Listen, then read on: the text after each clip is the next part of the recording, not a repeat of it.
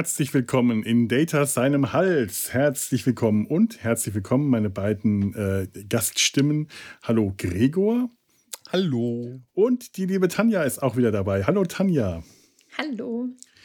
Wir hatten jetzt hier im Podcast, ich glaube, neun Folgen lang in Reihe Star Trek. Ich glaube, es waren neun. Es könnten zehn gewesen sein oder acht, aber äh, wenn ich mir, äh, ich kann mir Zahlen immer nur merken, wenn ich mir Farben dazu merken kann. Und dummerweise hat die neun keine Farbe. Ich glaube, es waren neun.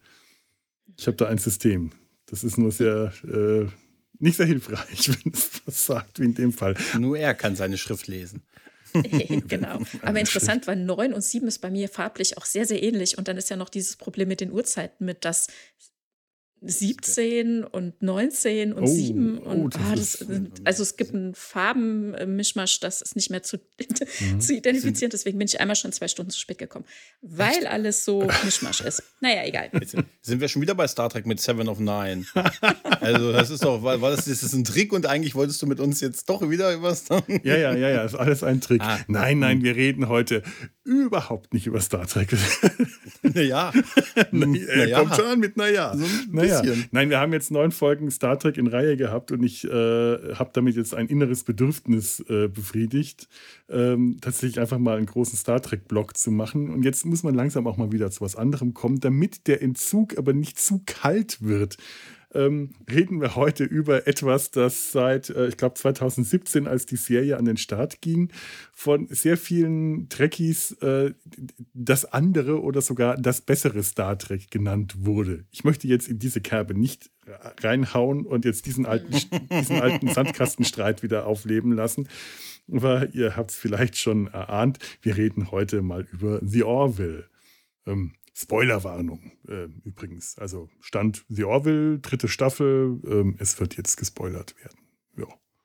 Und als ein besonderes Thema haben wir uns dort äh, ja den, das Äquivalent zu unserem Namenspatron dieses Podcasts äh, auserkoren, Data, seinen quasi anderen Data, den Androiden, ist es ein Android? Äh, Isaac an Bord der Orville, den Kalon Isaac. Ist das ein Android oder ein Roboter? Dumme hm, Frage. Ich glaube mehr ein, obwohl, wo machst du die Grenze?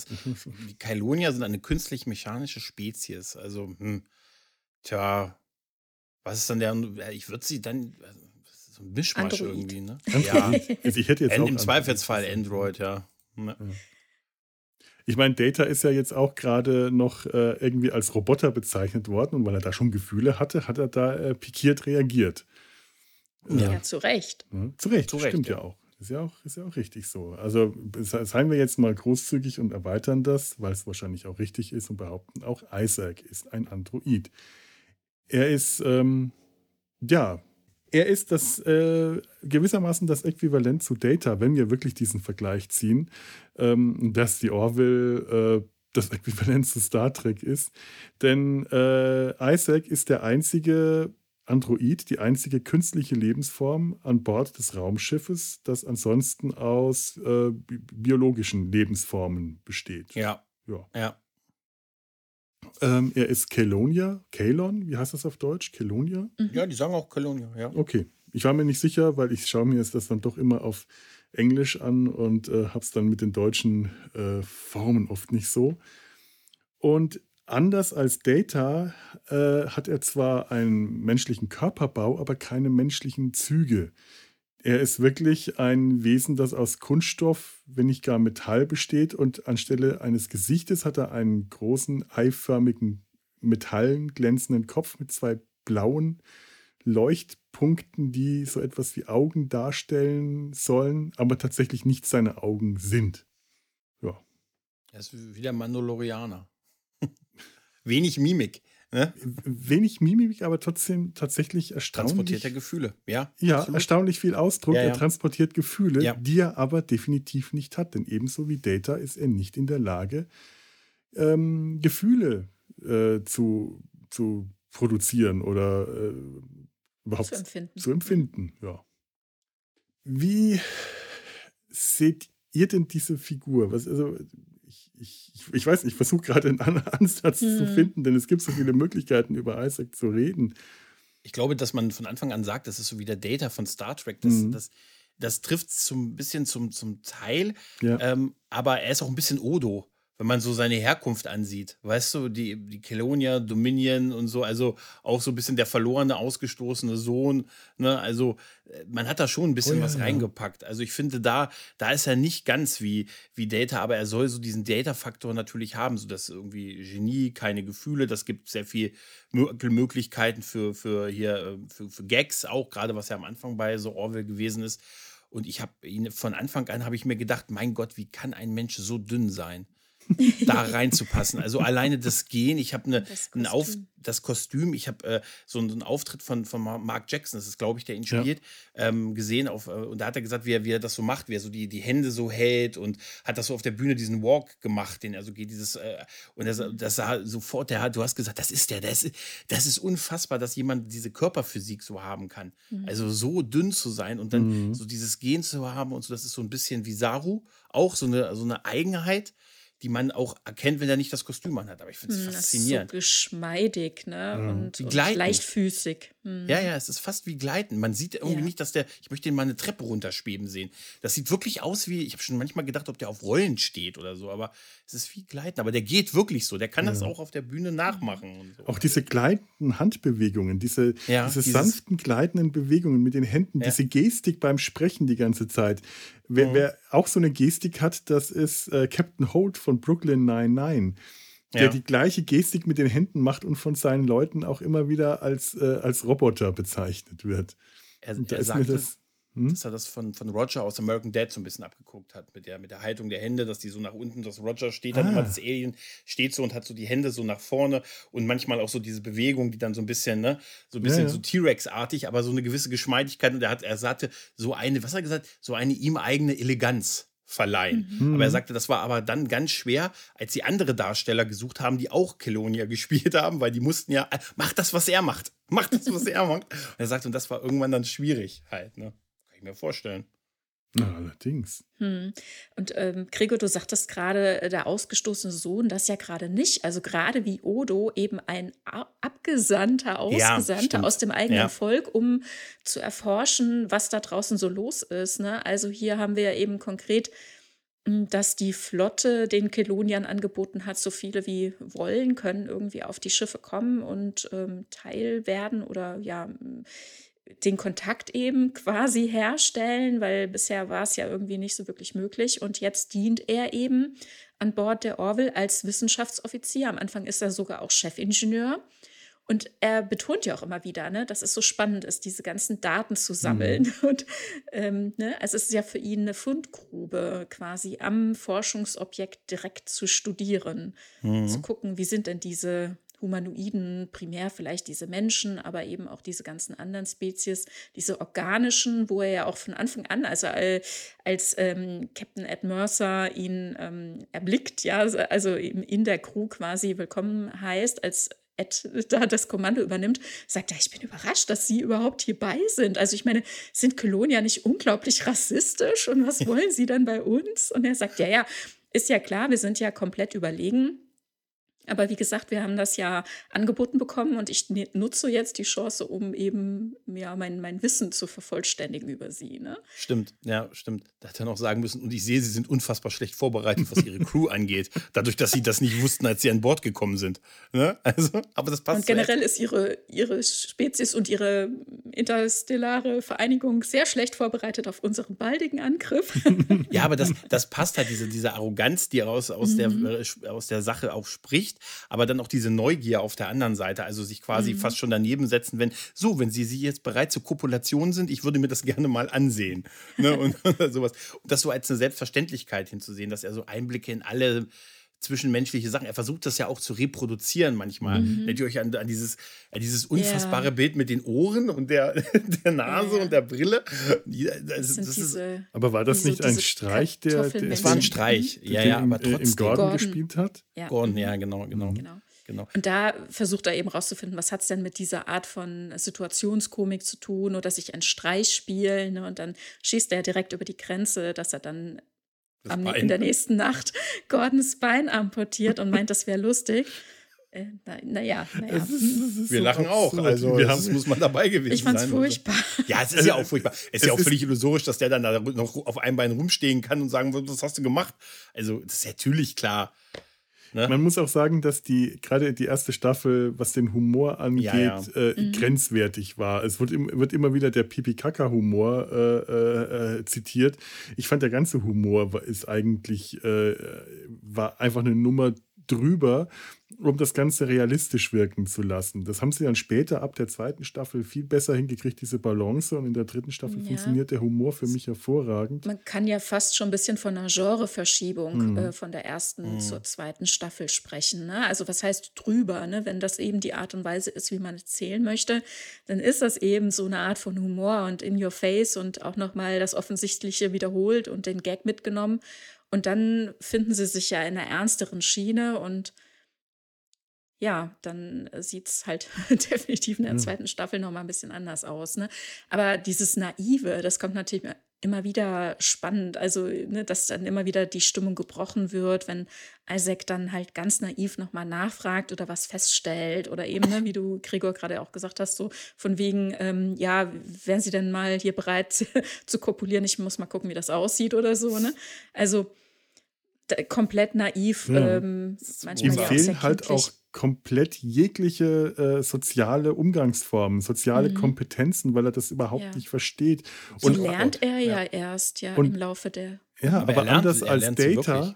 Aber anders als Data, der, der, der das Ziel hat, äh, menschlich zu werden, der, für den ja. das das äh, erklärte Ziel ist, wie ein Mensch zu werden, ist es bei Isaac anders. Er will lernen, wie Menschen funktionieren, er mhm. will es aber selber nicht werden. Er hat selber kein Interesse daran, ja menschlich zu werden. Das ist die, dieses typische, als wenn, wir der, als wenn wir der Mittelpunkt des Universums sind und es ist das Übererstrebendste für, jedes, für jedes Wesen ein Mensch zu sein.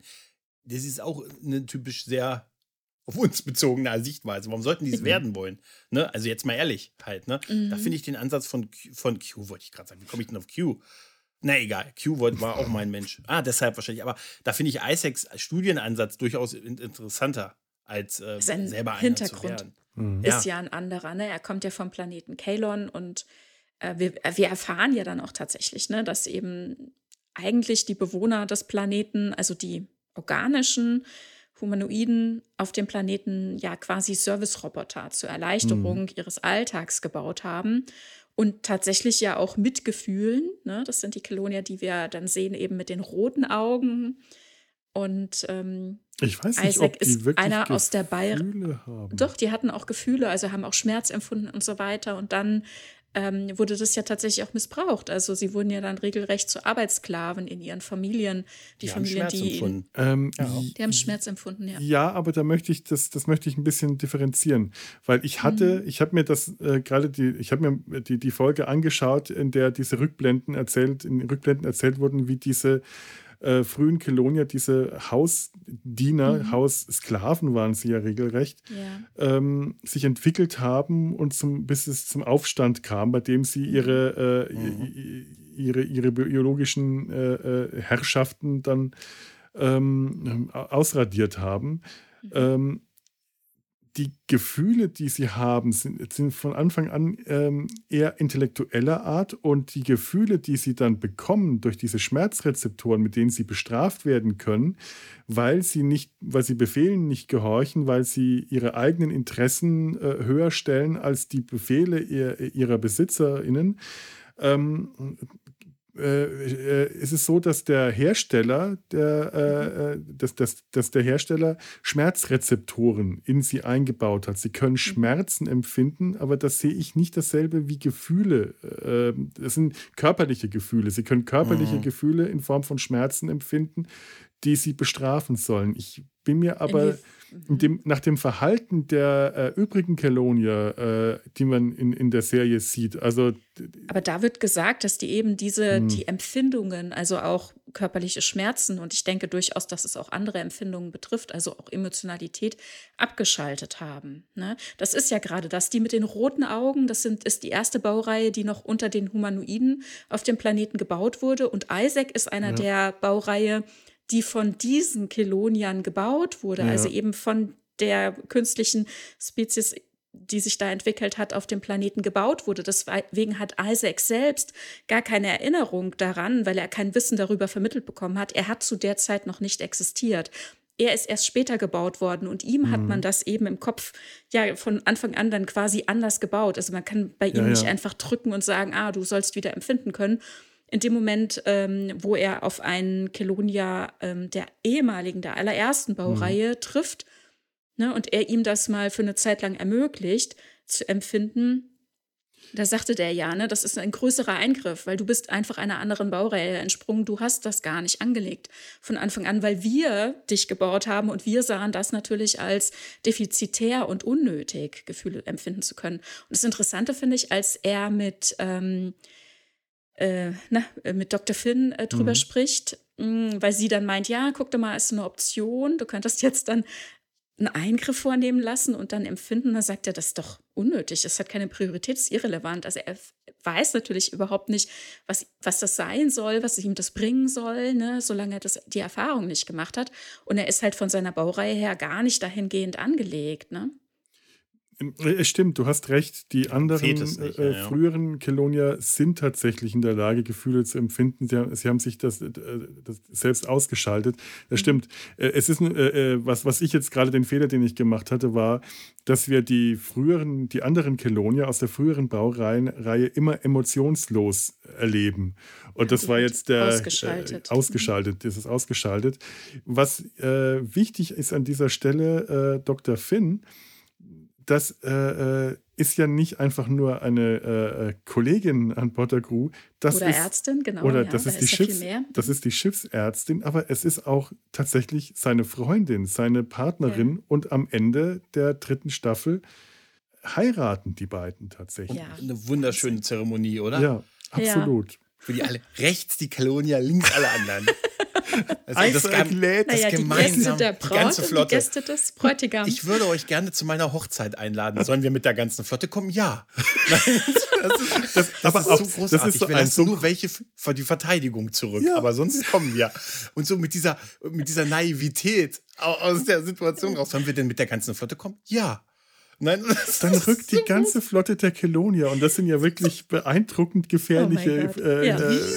Äh, äh, äh, Raumschiffe von denen, die auch keinen ästhetischen Grund haben. Die sind eigentlich wie, wie runde, die erinnern so ein bisschen nicht von der Art und es, also von, es erinnert ein bisschen an Borgkuben. Nur, ich dass es Kugeln sind. Aber man hat genau diesen Eindruck. Ja, ja. Da ist keine ja, Ästhetik im Spiel. Das ist einfach nur gefährlich und rund und funktional. Und die kommen alle an, wumm, vor diesem kleinen Schiff der Orville, nur um an der Hochzeit teilzunehmen. Und dann wird denen erklärt, wir hätten an Bord der Orville keinen Platz für die ganze ich weiß nicht, wie viele tausend. Dann stehen die alle in Reihe hintereinander. Wie, stehen, wie geil sie wie aufstehen und alle gleichzeitig dieses. Das ist, und das ist aber auch alles so pragmatisch. Und äh, Isaac erklärt dann äh, Primary One, das ist dem Anführer der Kolonie. Ja, ja. ähm, wir werden äh, nur so und so viele einladen, aber wir werden den Rest per äh, Videoübertragung übermitteln. Und der andere meint nur, das ist akzeptabel. Das ist großartig. Genau. Übrigens, da, da, Claire Finn, Dr. Claire Finn, ne? Claire, ja. Dann hat sie ja am Ende doch noch den Abgesandten geheiratet. Oh mein Gott. Also jetzt mal ist mir gerade so eingefallen, als Tanja sagte, er ist ein Abgesandter und also es ist die Darstellerin ne, von ne, aus DS9. Äh, ne? äh, äh, ähm, Penny. Pen, äh, Jetzt, jetzt, jetzt, jetzt, müssen wir schneiden. Das ist jetzt von, peinlich. Äh, Frachter, Frachter Captain, äh, wie heißt der denn in DS9? Alter, jetzt musst du unbedingt schneiden, Felo. Das ist ja, äh, das ist, äh, Alter, das gibt's doch nicht. Wie heißt du denn in, in DS9? ich werde wahnsinnig. Das ist mir noch nie passiert. Penny Johnson, äh, stimmt doch mal, gerade habe ich es noch. Gerald. Penny Johnson, Gerald spielt Claire, Dr. Claire Finn und äh, macht mich wahnsinnig, ich komme auf keinen Namen heute. In Deep Space Nine ist sie die Freundin von Captain Cisco. Kann nicht wahr sein, es muss doch irgendwo stehen. Ähm, Cassidy Yates. Cassidy, Cassidy Yates. Gott, Cassidy Yates. Genau. Also jetzt tun wir mal so, als das alles Aber jetzt Sie nicht haben ja tatsächlich geheiratet. Ja. Ne? Sie, Sie haben also zweimal stimmt, einen Abgesandten geheiratet. Sie hat zweimal, also Abgesandte sind ihr Ding, kann man sagen. ne? Hast du, bist du ein Abgesandter, hast du Penny. Ne? Ich glaube, also, sie ist so ein bisschen festgelegt auf eine gewisse Rolle. Ha? Mhm. ja, aber dieser Abgesandte bleibt hoffentlich bei ihr. Ne? Ja, aber das, der, mit diesen Baureihen ist auch super, dass die einen rot und der, ich glaube, der einzige mit blauen ist doch, ich glaube, haben wir noch andere mit blauen nee, Augen gesehen? Also mit den, ich glaube nur gibt es ähm, das. Ich bin mir nicht sicher, ob wir in der Zentrale nicht noch ein paar gesehen haben. Ich bin mir nicht sicher. Also prominent so nicht, das wäre aufgefallen, aber es kann sein, dass es durchaus irgendwo im Hintergrund oder so auch äh, blauäugige äh, Keldonia gibt. Das war in dieser, ich finde in ja. dieser Rückblendenfolge so krass, dass, das, dass, diese, dass die ja gewusst haben, dass die so, so einen Effekt hatten und äh, die nicht zurückgerufen ja. wurden, weil die Kosten zu teuer gewesen wären für den, für den Rückruf dieser, der, der, der Kelonia, des, des Hausroboters quasi. Mhm. Und dass das ja so der Grundstein des Verderbens dann ist halt, ne? Und das ist ja eine so harte Szene, wo der dann, nachdem er mehrfach ja quasi wirklich gefoltert wurde, dann in, in das Schlafzimmer geht und auch die Kinder erschießt und die Eltern erschießt ja. und so. Man mhm. sieht das ja nur von hinten, aber das ist so intensiv.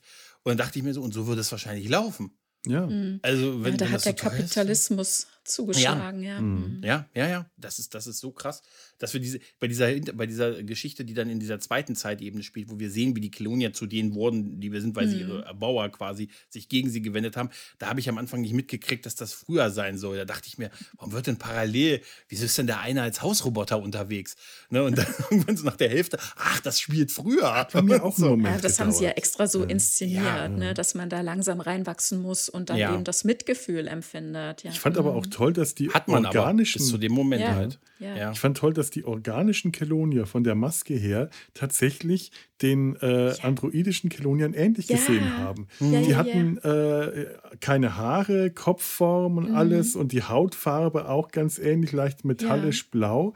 Das war tatsächlich, äh, sind so die androidischen Kelonier, eine vereinfachte, simplizierte mechanische Form ihrer äh, genau. organischen. Äh, Dem eigenen Bild nachempfunden. Mhm. Das ist tatsächlich was, was ich mich auch ganz lange gefragt hatte. Ich weiß nicht, ob äh, schon in der ersten Staffel oder später dann auf jeden Fall dann in der zweiten, als wir eben erfahren, dass äh, die biologischen auf dem Planeten ja getötet wurden, als wir dann die ganzen Skelette da unterirdisch mhm. entdecken. auch krass, ne? Krass. Da habe ich gedacht, ja. ah je, äh, ne, waren, wie sahen die wohl aus? Ne? Haben die eben nach ihrem Abbild ent, ähm, Ich habe jetzt auch ja, gar nicht mehr in Erinnerung, ob die Skelette irgendwas so Besonderes hatten von der Knochenstruktur. Nee, nee, nee. nee. Das waren einfach es, Millionen, es, aber Millionen. Es, es war halt nur so ein krasser Shot, wo die dann halt bei den ja. Keloniern waren und im Keller quasi unten mhm. diesen riesen, also unter den Katakomben diesen riesen Berg Berge an Leichen gesehen ja. haben und gefunden haben. Und dann macht natürlich Ed Mercer das, was man dann macht. Man geht zu denen hoch und sagt, wir waren mal bei euch im Keller, Freunde der Nacht. Ne? Wir sind wir hier mit einem gefunden. Schiff, wir sind hier mit einem Schiff im Orbit, ne? Und eure ganze Flotte ist hier. Aber wisst ihr, was ich bei euch im Keller gefunden habe? Das, das, ist ja wohl eine Unverschämtheit. Ich hätte einen Toilettengang vorgetäuscht und wäre einfach abgehauen, aber nicht Ed Mercer. Nicht Ed Mercer. Ich hätte sagt so, dem das zugetraut. Also wenn, wenn du bei jemandem zu Hause bist, bei dem im Keller tausende Leichen findest, gehst du dann zu dem Typen und sagst, also Junge, mal unter uns, ne? Also, das ist ja wohl eine Frechheit, ne? Ja. Also, was willst du mit dem Messer? Erklär das hilft uns das. jetzt nicht weiter. 10 plus das hilft uns jetzt für nicht Mut. Wir sollten die Polizei rufen. Das Messer bringt uns jetzt nicht weiter. Wir brauchen doch ein Telefon. Warum bringst du mir dann ein Messer? Ne? Also, das ist so.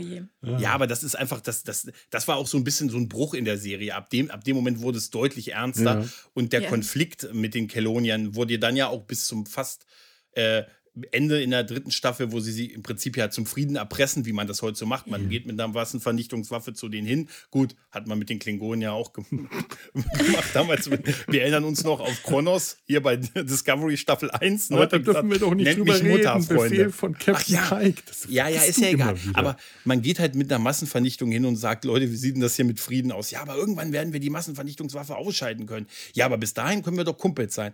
Ja, bis dahin können wir komplett sein. Aber das Schöne ist, bei den Keloniern funktioniert das ja auch noch, weil die tatsächlich so pragmatisch sind, dass ja. sie dann sagen, ja gut, dann machen wir das jetzt, weil wir haben, mhm. das, äh, das ist die einzig logische äh, Alternative und bis, es, bis sich die Situation ändert, dann halten wir jetzt Frieden. Und das, äh, das sagen sie auch so. Sie, ja. sie, täuschen das ja nicht mal vor, dass sie sagen, so wie die Grill oder so das vielleicht machen würden und so, ne, sondern sie sagen, ja, ja, aber machen wir aber nur, bis wir eine Möglichkeit gefunden haben, die zu deaktivieren. Ja, okay.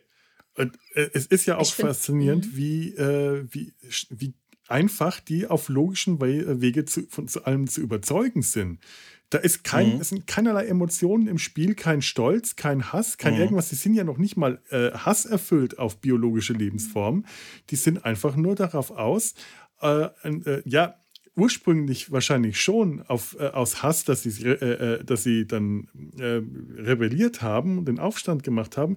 Aber ab dem Moment, wo die Kelonier alle ihre Emotionen ausgeschaltet haben, war Hass nicht mehr im Spiel, sondern einfach nur der, die Motivation, das eigene Überleben zu sichern äh, aus der Erfahrung, die sie mit ihren äh, biologischen Keloniern hatten, war ihnen klar, aus mhm. diesem Erfahrungswert, sie können ihr Überleben nur sichern, wenn sie alle biologischen Lebensformen in der gesamten Galaxie ausrotten.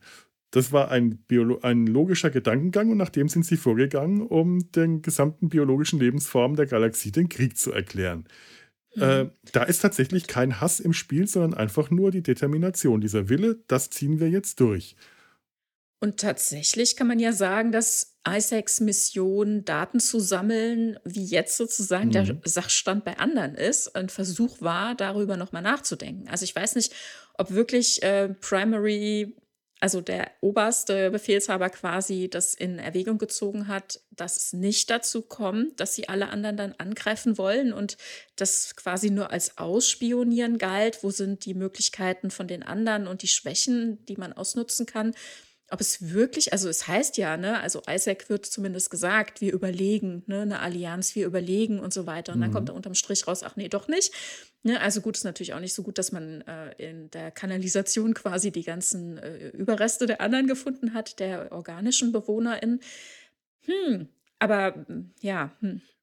ähm, ich vermute allerdings auch, ähm, dass es ist nicht nur darum ging, also wenn es jetzt darum ging, den Krieg vorzubereiten, dass es nicht nur darum ging, seine Isaacs Mission, der sollte die Schwächen herausfinden, sondern vielleicht auch einfach den Zeitpunkt zu bestimmen. Wenn er gesagt hätte, nein, mhm. die sind zu stark, dann wäre wär der Kriegseinsatz für auch mal die nächsten 10.000 bis 20.000 Jahre verschoben worden. Für Kel Kelonia ist das ja kein Ding. Die leben, scheinen ewige Lebenserwartung zu haben. Ähm, das die haben Zeit, meinst du? Die haben Zeit. Es, äh, man muss natürlich auch grundsätzlich sagen, da, da, so, da die ja so offen damit umgehen, mit dem, dass sie sagen, wir ziehen es durchaus sehr in Betracht, euch alle zu vernichten. Mhm. Hier ist unser Abgesandter. Ey, wollen wir den nicht bei uns in der Flotte mit irgendwie integrieren? Ja klar, der kann bei uns einen Wissenschaftsposten auf der Brücke haben. Geil. Also eigentlich ist es so aus, so, so aus Sicherheitsstandards weiß ich nicht, ob so, also vor allen Dingen, weil der ja auch, weil die ja so offen damit umgehen, dass sie das vorhaben. Nee, aber von ne? Anfang an doch eigentlich nicht, nee. oder? Also ich meine, die Flotte ja, hat aber, äh, aber, Isaac aufgenommen unter dem Gesichtspunkt tatsächlich in äh, Kontakt zu treten, auch in Verhandlungen und in, äh, ja, in Partnerschaft, dass sie aufgenommen werden ja, und klar. auch eine starke, ähm, einen starken, starken Partner an der Seite gegen die Grill zum Beispiel äh, darstellen. Darum können, ging es. Ne? Darum ging um eine es, Allianz. Ja. ja, und, und die ähm, Kolonier haben durchaus quasi suggeriert, will ich mal sagen, dass das eine Option ist. Ne? Sie haben nicht gesagt, ja, wir wollen mal gucken, wo ihr so steht, dass ja. wir euch dann gegebenenfalls angreifen. Das ja, aber das genau sagt nicht. ja bei der Begrüßung von Ed Mercer sagt er ihm das ja. Wir wollen euch eines ja. Tages. Das ist so. Nee, das sagt du, er nicht. Nee, nee, das sagt er nicht. nicht. Ich dachte, nein, nein, das war so. nur vorhin von mir sehr ironisch oh, übertrieben. Wie, also er so sagt, lange her und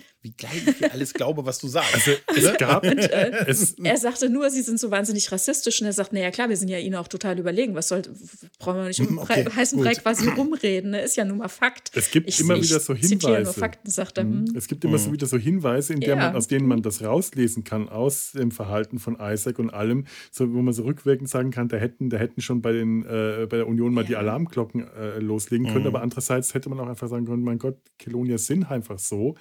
Äh, ja, und, und, so sind sie ja damit umgegangen, ja. von wegen, entschuldige, dass ich dir ja. ins Wort falle. Also sie sind, sie sind einfach so und zum Beispiel, dass er dann auch Daten nach Hause schickt und so weiter. Mhm. Im Nachhinein kommt ja raus, aha, er hat quasi alle ausspioniert, hat Daten gesammelt, ne, und die dann halt nach Hause geschickt. Aber andererseits, wenn man halt so, ich sag mal, ne, naiv darauf guckt, dann denkt man sich, naja, natürlich hat er Kontakt nach zu Hause und mhm. natürlich gucken wir nicht in die Post rein, was es beinhaltet. Und selbst wenn man geguckt hätte, dann erzählt er von seinen Erfahrungen und so weiter. Und ähm, die Schlüsse, die daraus, die er für sich daraus zieht, äh, die stehen womöglich in der Post. Aber unterm Strich, was dann draus gemacht wird, das passiert ja dann auf Kalon. Ne? Möglicherweise also, hat er gar keine Schlüsse daraus gezogen, sondern nach Hause einfach nur den mhm. Bericht geschickt, den Tatsachenbericht, das, was ja, er erlebt hat. Und die mhm. Schlüsse haben dann die Kelonia zu Hause daraus gezogen, die Analyse. Ja. Das wäre eigentlich die Vorgehensweise, die man denen eher am ehesten zutrauen würde. Ja, ja. Eigentlich, und eigentlich er geht ja auch darauf, ähm, darauf ne, davon aus, mhm. ne, als sie nach Hause, also als sie mit ihm nach Hause fliegen, dass er eine ganze Zeit lang noch davon ausgeht, dass es gar nicht zum Krieg oder so kommt, dass man ja. dann womöglich zum Schluss kommt, dass man eine Allianz bietet oder so. Also er sieht auf jeden Fall seinen Dienst auf der Orville beendet. Alle sind geschockt. Ne? Er geht von Bord und sagt, ach so, tschüss, war schön hier, ne? Mach's gut. Kriegt noch ein Lied gesungen. Alle sind so Von, vor den Kopf gestoßen, ne? weil er hat ja tatsächlich, das finde ich das Interessante dabei, da sollten wir, glaube ich, gleich mhm. auch nochmal drauf gucken, auch besonders was die Familie Finn betrifft. Er hat ja tatsächlich mehr oder minder versehentlich soziale Bindungen aufgebaut. Also nicht nur auf Seiten der Organischen, die das so empfunden haben, weil er hat die ja tatsächlich auch irgendwie in Anführungszeichen empfunden. Ne? Er hat ja durchaus Nachwirkungen lange Zeit davon. Er, er merkt erst nach und nach, dann in der zweiten und dann auch in der dritten Staffel, was es für ihn bedeutet hat, was da, mhm. was während seiner Dienstzeit da passiert ist. Ne? Mit ihm auch. Ja. Mhm. mhm. Die Kinder, die Kinder von ihr, ne? Ja. das ist ein ganz wichtiger Punkt halt, ne? Mhm. wo er eine Vaterfigur im Prinzip dann wird. Ne? Also, ja, das, und das ist ja auch das, was ja letztendlich ihn dann diesen Switch machen lässt in diesem Zweiteiler in der zweiten Staffel, dass er denen dann doch hilft. Halt, mhm. ne? Und da mhm. muss ja irgendwas in ihm passiert sein. Das ist ja nicht, ja. da muss ja schon irgendwas da gewesen sein. Ne? Der berühmte Emotion Chip mhm. oder irgendwie sowas, ne? Weil das hat ja was in ihm ausgelöst dann. Doch. Ne? Naja, er kriegt ja auch ordentlich Vorwürfe, ne? Und, ähm, ja, aber sie sind ihm nahe gegangen. Widersprüchlichkeit konfrontiert und analysiert sozusagen die Daten und entscheidet sich dann gegen sein Volk zu agieren, ja, ja. um zumindest äh, die Besatzung der Orwell zu retten, also die, die noch leben, ne? Genau. Ich finde es interessant, ehrlich gesagt, wie das sich aufbaut. Ganz am Anfang in der ersten Staffel, die ersten Folgen, da ist er einfach ganz normal dabei. Er ist halt einer der Offiziere. Er hat gar nicht so viel zu tun. Man merkt, ah, er ist einfach sehr äh, ja, er hat übermenschliche Fähigkeiten, er ist einfach prädestiniert, dann im Zweifel die Folge zu retten mit seinen Fähigkeiten, hier noch da zu helfen und da und da zu helfen und so weiter. Aber erst dann, äh, was ist ich, so Mitte erste Staffel wird es ja dann Thema, ne, als er dann tatsächlich mal auf diese Mission geht. Ne? Er ist als Pilot ähm, mit der Familie Finn unterwegs und die stürzen mhm. ab. Ne? Und das ist das, wo du ja eben auch schon drauf geschielt hast, glaube ich, Gregor, ne, als er, als er dann da so ein bisschen ähm, mit den Kindern sich auseinandersetzen muss. Ne? Also mhm. das Shuttle ist abgestürzt, Dr. Finn ist äh, ganz woanders ähm, aufgekommen quasi ne, und dann entführt worden. Und er sieht sich jetzt da mit Marcus und Tai ähm, alleine und ist natürlich erstmal sehr, äh, naja, im wahrsten Sinne des Wortes äh, einfühlungsarm, ne? Mhm. aber die Kinder mhm. ähm, können damit halt nicht umgehen. Also sie ja, verhalten sich ihm gegenüber ja. halt wie gegenüber einem Humanoiden, ne? also wie ja, gegenüber einem organischen. Und ähm, das macht was mit dieser Familiendynamik. Man merkt dann im Laufe der ersten und dann am Anfang der zweiten Staffel, das hat tatsächlich was hinterlassen. Also seitdem sind diese vier in Kontakt geblieben. Er gibt Tai, dem kleinen Sohn, Klavierunterricht, ne? Und er hat durchaus nette Worte, auch wenn er sagt, naja, ihre Kinder sind irgendwie unerzogen, hören nicht und sind nervig und so bla bla. Äh, und ähm, ich finde das gut. Oder er sagt irgendwie, ich äh, ich, keine Ahnung, also Diese Formulierungen dann, sind immer so ja, wunderschön. Die Formulierungen sind, sind super. Auch als er mit den, wo er in der besagten Folge, wo er mit den Kindern abstürzt und dann erstmal denen ihre Lebensüber, äh, Überlebenswahrscheinlichkeit ausrechnet. Oh mein ne, Gott, der Größte hat eine, der, der Größte, das erhöht deine die Überlebenswahrscheinlichkeit um 10,2 Prozent. Ne? Du bist ja auch größer als dein kleiner Bruder und damit hast du eine höhere. Also es ist, er ist einfach, den willst du dabei haben. Weißt du, für den Sonntagsausflug. Und dann, und dann gucken sie ihn total entsetzt an und dann gibt er ihnen dann einen Phaser und sagte jetzt, äh, ich, ihr haltet mich nur auf, wir sind klein und, klein und schwach und ihr, ihr stört mich nur, ich muss eure Mutter suchen gehen, ihr bleibt hier, habt dann Phaser, das erhöht eure Lebenswahrscheinlichkeit um 24 Prozent. Ich dachte ja. so, Dankeschön. Ja, aber er hat halt, also, ne, er hat, geht doch mal da rein, Kinder. Ich bin gleich wieder da. Nein, das ist, das ist schon, schon total großartig. Und danach ist wirklich auch diese Familiendynamik mhm. so, so ein bisschen da, dass er diesen Part auch annimmt halt. Und ich finde auch so irgendwo dann doch eine gewisse Empathie entwickelt halt. Ne? Also, was, was ich in, nach diesem mhm. Kelonia-Zweiteil in der zweiten Staffel, der ja dieser Bruch war, wo er danach auch ja ich fand es storytechnisch in der Serie sehr bemerkenswert, dass sie ihn danach das war ja so mitten in der Staffel, so im so Folge 8, ja. 9 oder so, ja, dass sie ihn danach für den Rest der Staffel so ein bisschen rausgenommen haben. Weil ich hätte eigentlich, dass das, was dann, was dann in der ersten Folge der dritten Staffel passiert, hätte ich da eigentlich erwartet, dass dann die Aufarbeitung dieser ganzen Sache mhm. passiert. Aber eigentlich hat man ihn nur zur Seite gedrängt, ihn quasi mhm. zu einer Nebenfigur, einer, einer kompletten Nebenfigur, die mal einen Satz sagt, mal einen blöden Spruch abkriegt, aber keine große Relevanz mehr hat in den letzten mhm. drei Folgen. Fand ich damals eine unheimlich bemerkenswerte Entscheidung, das so zu machen und habe es erst verstanden, dann, als er dann in der dritten Staffel dann den Start gekriegt hat, wo er dann halt auch so einen Gegenpart dann noch gekriegt hat mit, äh, mit der jungen Polaski, die ihm den ganzen Tag mit Vorwürfen. Ähm, Charlie äh, zu, Burke. Ja. Ne? Charlie Burke, ja. Oh, die fand ich toll. Aus ja, aber also um es nochmal zu sagen, ne, also er hat, ähm, also die Kolonien haben dann ja tatsächlich ähm, angegriffen, ne, die Flotte, 3000 Schiffe mhm. irgendwie konfrontiert, die Erde konfrontiert, viele Planeten angegriffen und er hat sich dann konkret äh, gegen die ähm, Leute auf der Orville gestellt, äh, gegen seine eigenen Leute und hat dann eben im letzten Moment, muss man sagen, ne, es waren wirklich schon viele auch an Bord gestorben, mh, Partei für die Orville ergriffen. Aber es ist natürlich, also gerade auch jemand, der irgendwie kein richtiges Gesicht hat, ne? Mhm. Das ist schon sehr, sehr gruselig gewesen, ne? Mhm. Dieses äh, dem gegenüber zu stehen und so weiter und dann Ne, und diese, diese Leuchtpunkte im Gesicht zu gucken und ja dann auch zu erleben, ne, wie deren Kopf sich öffnet. Das ist so ne? krass, ne? Und da, da sind dann diese Waffen. Waffen, ja, Waffen Im ersten drin, Moment denkst ja? du, lachst du oh. drüber. Im ersten Moment, wenn du das erste Mal siehst, lachst du kurz drüber und dann ist es wie unfassbar Produkt, also wie, wie, sinn, wie sinnvoll das eigentlich ist. Die Dinger, du mhm. hast die Hände A frei, ne? Ja. Und hast ja offensichtlich eine riesen Feuerkraft und weil du schießt dahin, wohin du guckst, halt, ne? Und das hat so ein, äh, der Effekt, das ist so ja. bedrohlich, diese Waffe, ja. finde ich. Ja. ja? Gregor, du hast gerade äh, kurz was gesagt, äh, worauf ich auch nochmal eingehen will, gerade jetzt so in Bezug auf die Reaktion der, äh, der Mannschaft auf ihn, Empathie. Er entwickelt mhm. auch eine Art von Empathie und das ist mhm. ähm, interessant, weil er, er selber sagt, er kann keine Gefühle entwickeln, er ist nicht fähig, Liebe oder Empathie oder irgendwas zu entwickeln, Empathie eben schon gar nicht und trotzdem schafft er es auf seine Weise, zu reagieren. Und weil man dieses leere Gesicht sieht, weil man nur diese Hülle sieht, der Kontrast, ne? äh, mhm. ist der Kontrast stärker. Man neigt aber auch unglaublich dazu, äh, etwas hineinlesen zu wollen. Die mhm. Körpersprache ist da, die, dieser Nicht-Ausdruck, wenn er auf irgendetwas reagiert, indem er eben einfach nicht reagiert, indem man nur starr vor sich hin äh, stiert. Man sieht aber äh, Market äh, äh Jackson äh, äh, atmen dabei.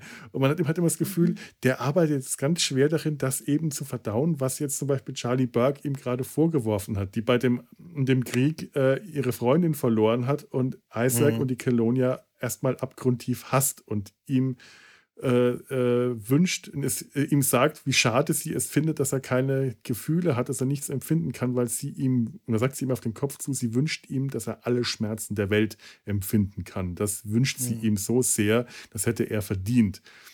Und er wird von dieser Anfeindung, dieser Anfeindung der Crew, die begegnet ihm und er empfindet das erstmal nicht. Er kann es ja nicht empfinden. Er kann nicht da emotional darauf reagieren. Er sagt aber, es ist eine interessante Erfahrung, weil er dieses Erfahrungsspektrum vorher nicht hatte. Feindschaft. Mhm. Ja. Trotzdem bringt es ihn. Ausgeschlossen zu sein. Ja, mhm. trotzdem bringt ja es ihn dann dazu, Selbstmord zu begehen. Ja, das ja. ist es aber. Warum?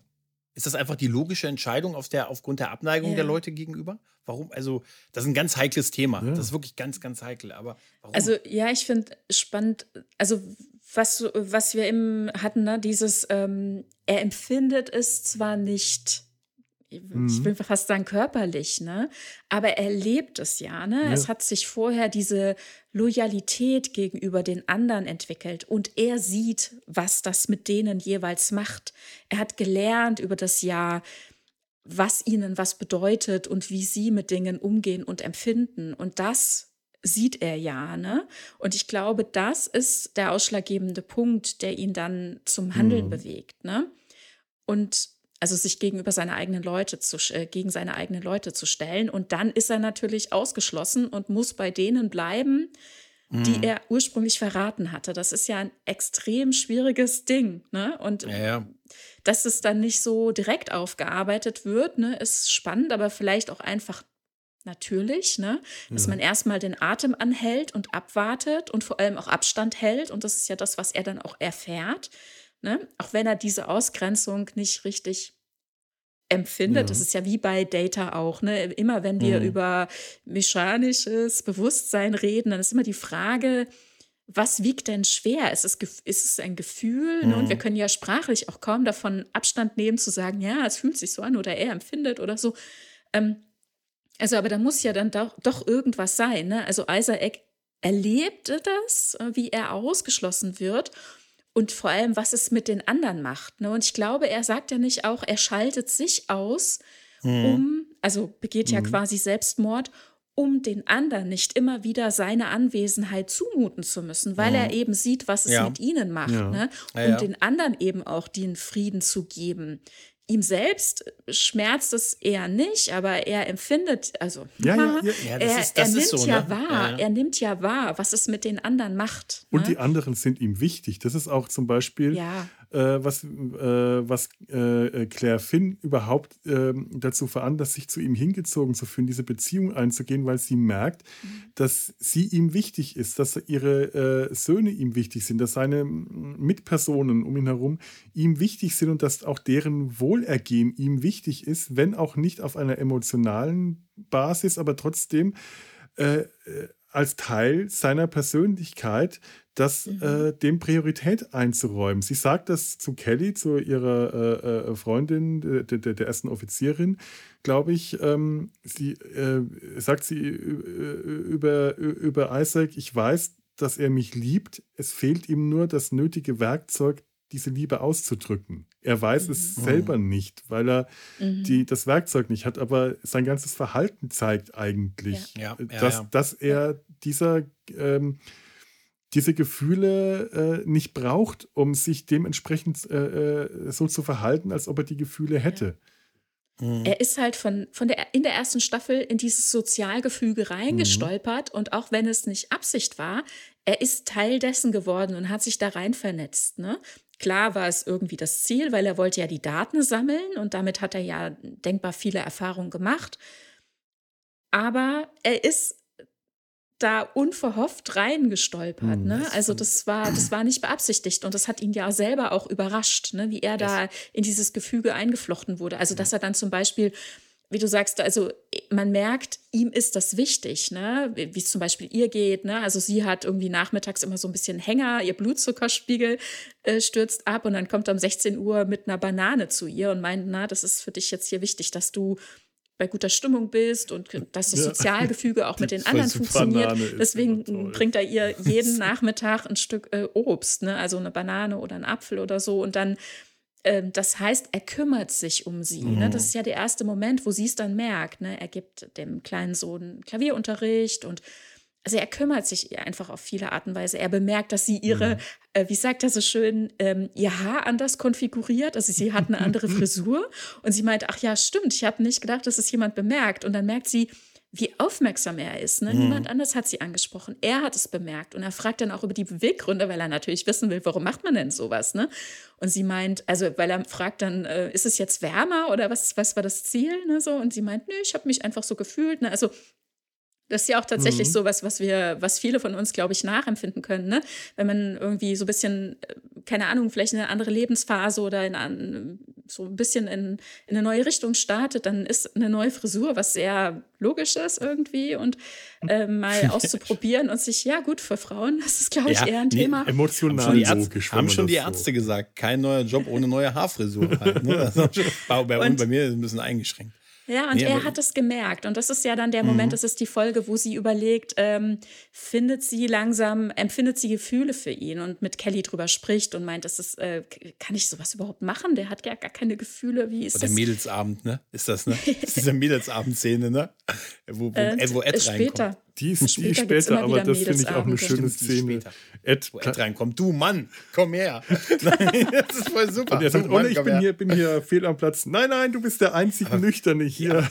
Ja, aber er hat da auch wirklich leicht. Egal, wenn er sagt, wie findest du das Kleid? Das finde ich, das finde ich gut. Alter, Hast du jetzt echt gesagt, findest du gut? Und dann kommt die, ne, kommt das andere, die andere rein und gesagt, wie findest du, oh, das sieht super aus. Siehst du, so es, macht man das. Es ist halt auch so, gesagt. Ed ist anders als Picard. Er ist zwar ja. der Captain, aber er ist nicht die Autoritätsfigur, die in, in solchen Momenten davor schützt, von den Mädels am Mädelsabend einfach ausgelacht zu das werden. Ist so, das ist, komm her, Mann. So, nüchterner so Mann, du hast deine Pflicht erfüllt, du kannst wieder Nein. gehen. Aber ich glaube, das ist ja wichtig, was, was Tanja gesagt hat. Er hat die Rolle des Beobachters verlassen und ist Teil von ja. der ganzen Geschichte geworden. Er, ist, er, er, hat sich reinbegeben, ne? ja. Und das ja. hat ihn, glaube ich, selber auch überrascht. Ne? Also verändert. in dem Moment sehr mhm. verändert, sehr verändert, ja. ja. Und sich dann in der zweiten äh, Staffel, ähm, ja, beziehungsweise dann in der Anfang der dritten Staffel dann in dieser Rolle wiederzufinden, dass alle so sehr verletzt sind. Und also gerade Charlie Burke, ähm, die aufgrund von persönlichem, also Verletztheit. Einfach, es sind ja wahnsinnig viele Leute in diesem Krieg gestorben, der dann daraus resultierte. Und sie hat eben auch eine, mhm. eine liebe Freundin verloren und ja, ja, projiziert das halt einfach komplett darauf, dass, äh, dass er schuld ist. Er ist schuld für sie. Ne? Mhm. Und sie sagt es ihm doch auch, ne? Sie, sie hätten sterben ja. sollen und ja. nicht sie. Ja. Also da ist sie genauso gefühls, gefühlslos genau. im Prinzip oder so wie er. Und ich muss es einfach sagen, sie hat ihren Jack Crusher verloren. Ich muss es einfach nochmal sagen. ja, gut, ihre, ihre, Freundin war das ja, ja. im Prinzip. Ne? Mhm. Ne? Aber es war halt auch Teil dieser großen Schlacht und im Prinzip ist es dieselbe. Sie ist im Prinzip so, äh, wie äh, Shaw ein bisschen. Ein bisschen. So. Ja, es war eine beginnende Liebe oder sie war zumindest ja, ja. verliebt, mhm. ne? Und es war noch nicht zu einer Beziehung oder so gekommen oder zu irgendwie ja. einer ähm, Orientierung, ob es jemals zu was wird. Ne? Aber, es war so offen. Gerade Shaw, der, der, der das ist mhm. ein, ein, Stichpunkt, der, den ich sehr bemerkenswert finde, weil das erste, was ich an, an äh, als ich die erste Folge der dritten Staffel gesehen habe und gemerkt habe, wie viel Abneigung und Hass die äh, biologischen, äh, die, die, die organischen an Bord der Orville Isaac gegenüber finden, weil er quasi ja. der Verräter, äh, äh, mhm. der Feind in ihrer Mitte ist. Der Feind, der zwar seine Leute verraten hat und jetzt immer noch bei ihnen ist, aber trotzdem ist er der Feind.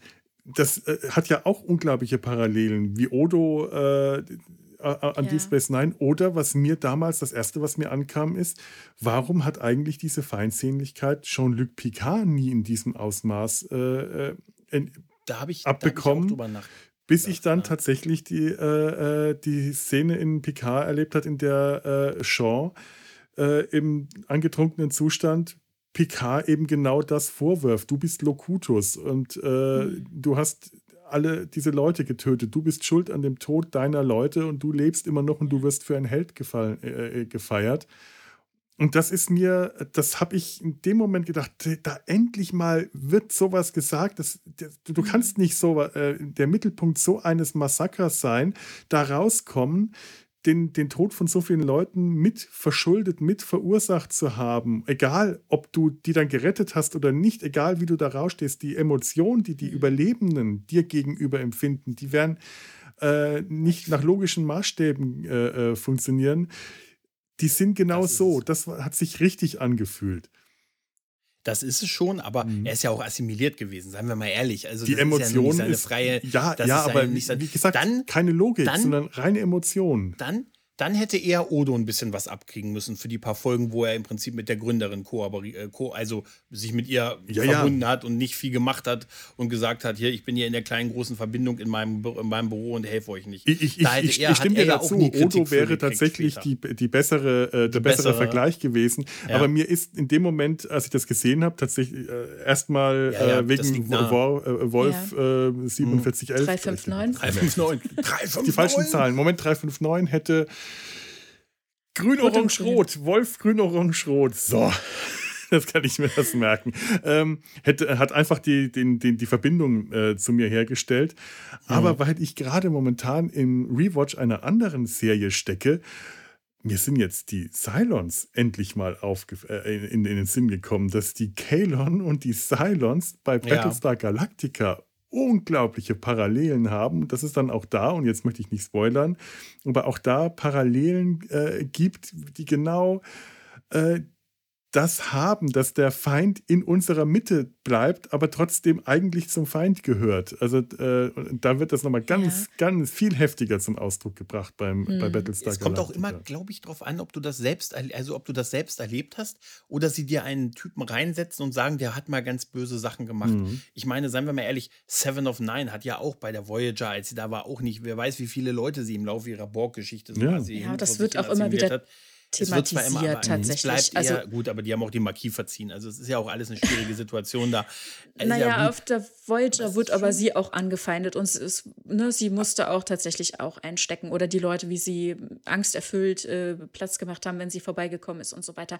Also generell dieses Thema ähm, Assimilation ja. bei der, durch die Borg und dann wieder zurückholen in ein humanoides ja, Dasein oder wie auch immer. Das ist natürlich nochmal sehr besonders und ähm, das ist eine super undankbare Stellung, in die die Leute gebracht werden. Und dass Picard damit wenig ähm, offenbar zu tun hatte, ist halt dem geschuldet, dass er so in Watte gepackt immer mhm. bei seinen Wohlfühlleuten gezeigt wurde. Ja, wahrscheinlich. Aber natürlich, ja. ne, wenn er außerhalb dessen ist, mit so jemand wie zum Beispiel Captain Shaw zusammentrifft, dann sich mit solchen Blicken oder Vorwürfen doch immer wieder, denke ich mal, in seinem Leben ähm, konfrontiert sehen muss. Ne?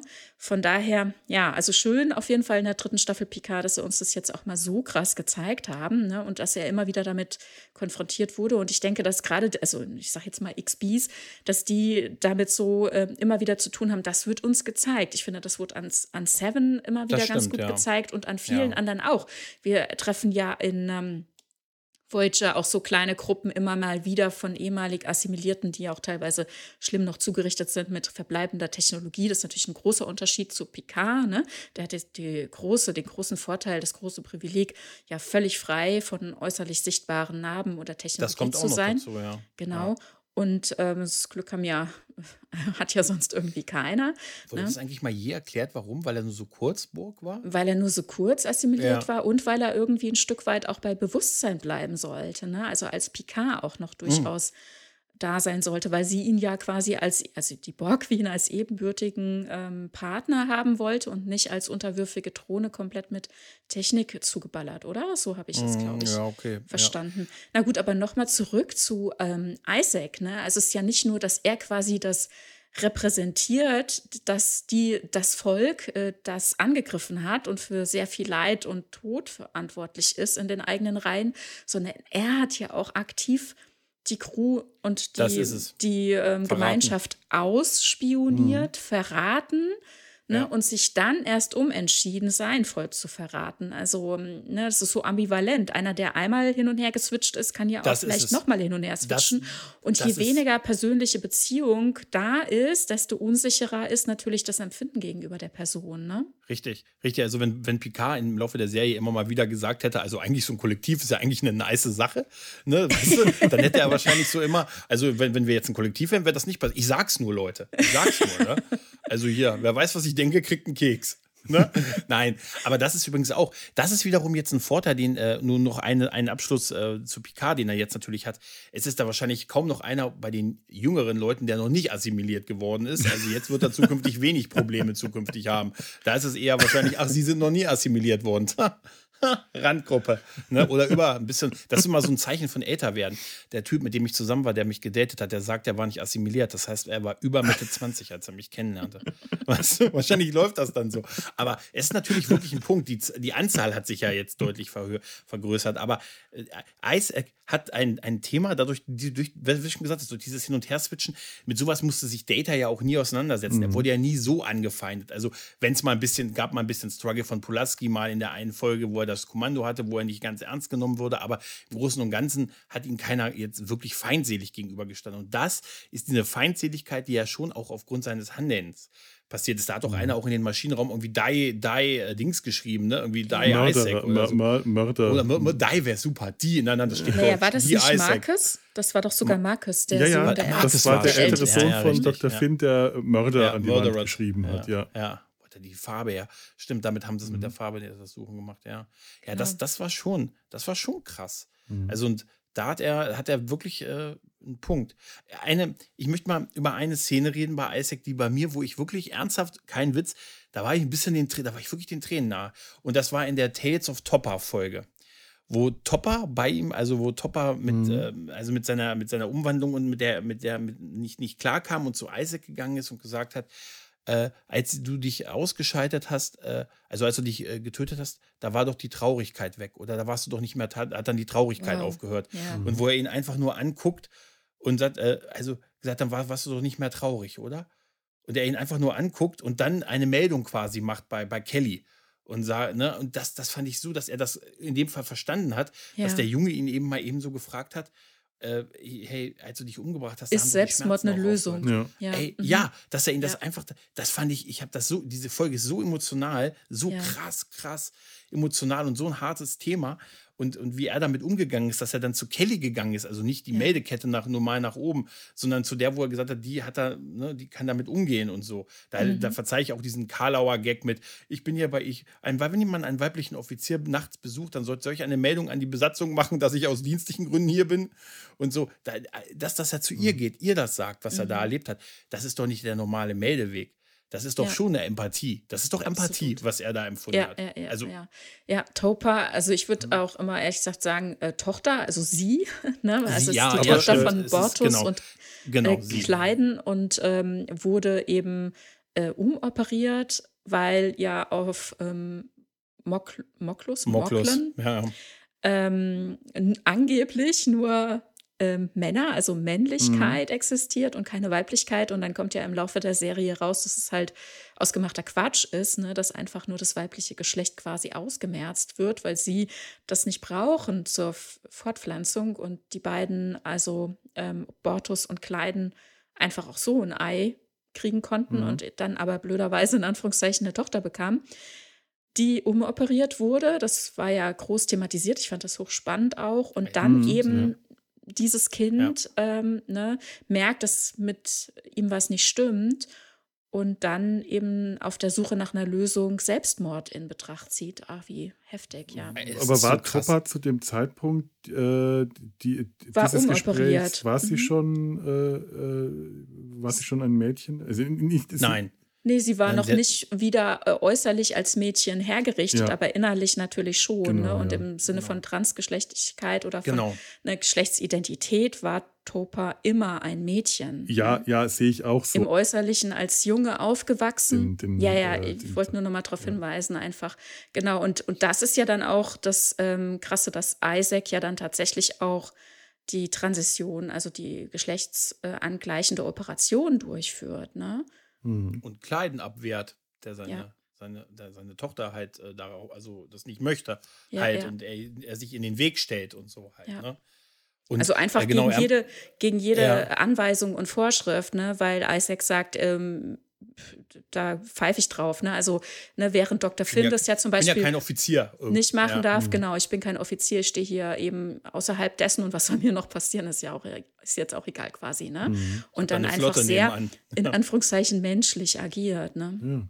Aber ist das nicht, äh, ganz ehrlich, das ist so, äh, so krass, dass die das in so einer Folge so, them so thematisiert haben. Also ich finde das auch wirklich, das Stark. ist schon, das, wenn man sich die ersten Folgen anguckt, hätte ich nie gedacht, dass mal so ein Thema kommt. Ja, dass also ich habe da wirklich, ich habe echt Tränen ja. in den Augen gehabt ja, bei dieser ja, Folge. Der hat mir, Topper hat mir so leid getan.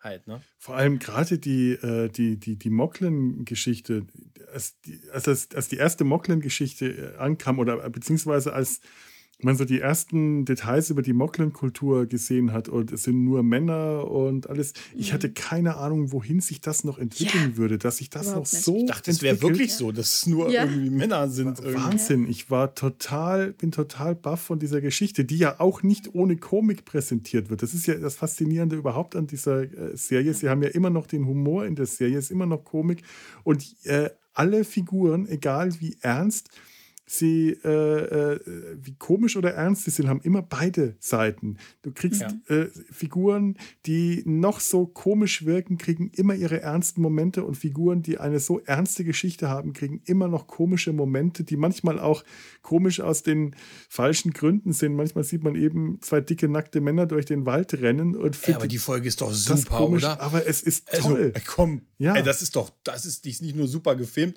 wo die dann da stehen und jetzt werden wir den Liebesakt vollziehen ziehen, einfach die Köpfe aneinander legen und alle stehen, gucken und es passiert nichts und, und fangen an zu klatschen. es, ist, es ist großartig. Ich liebe diese Mocklin-Zeremonie, in der äh, äh, äh, Kleiden und ähm, wie, wie, soll ich den Namen? Bortus. Bortus ja. Äh, quasi ihre Ehe neu auffrischen und die mhm. Zeremonie auf beim Mocklin gehört halt dazu, dass einer der beiden den anderen jagen muss. Aber wirklich, richtig nicht fangen lassen, sonst wird das, sonst geht die Ehe nicht gut. Ja. Das ist Warum denn auch nicht?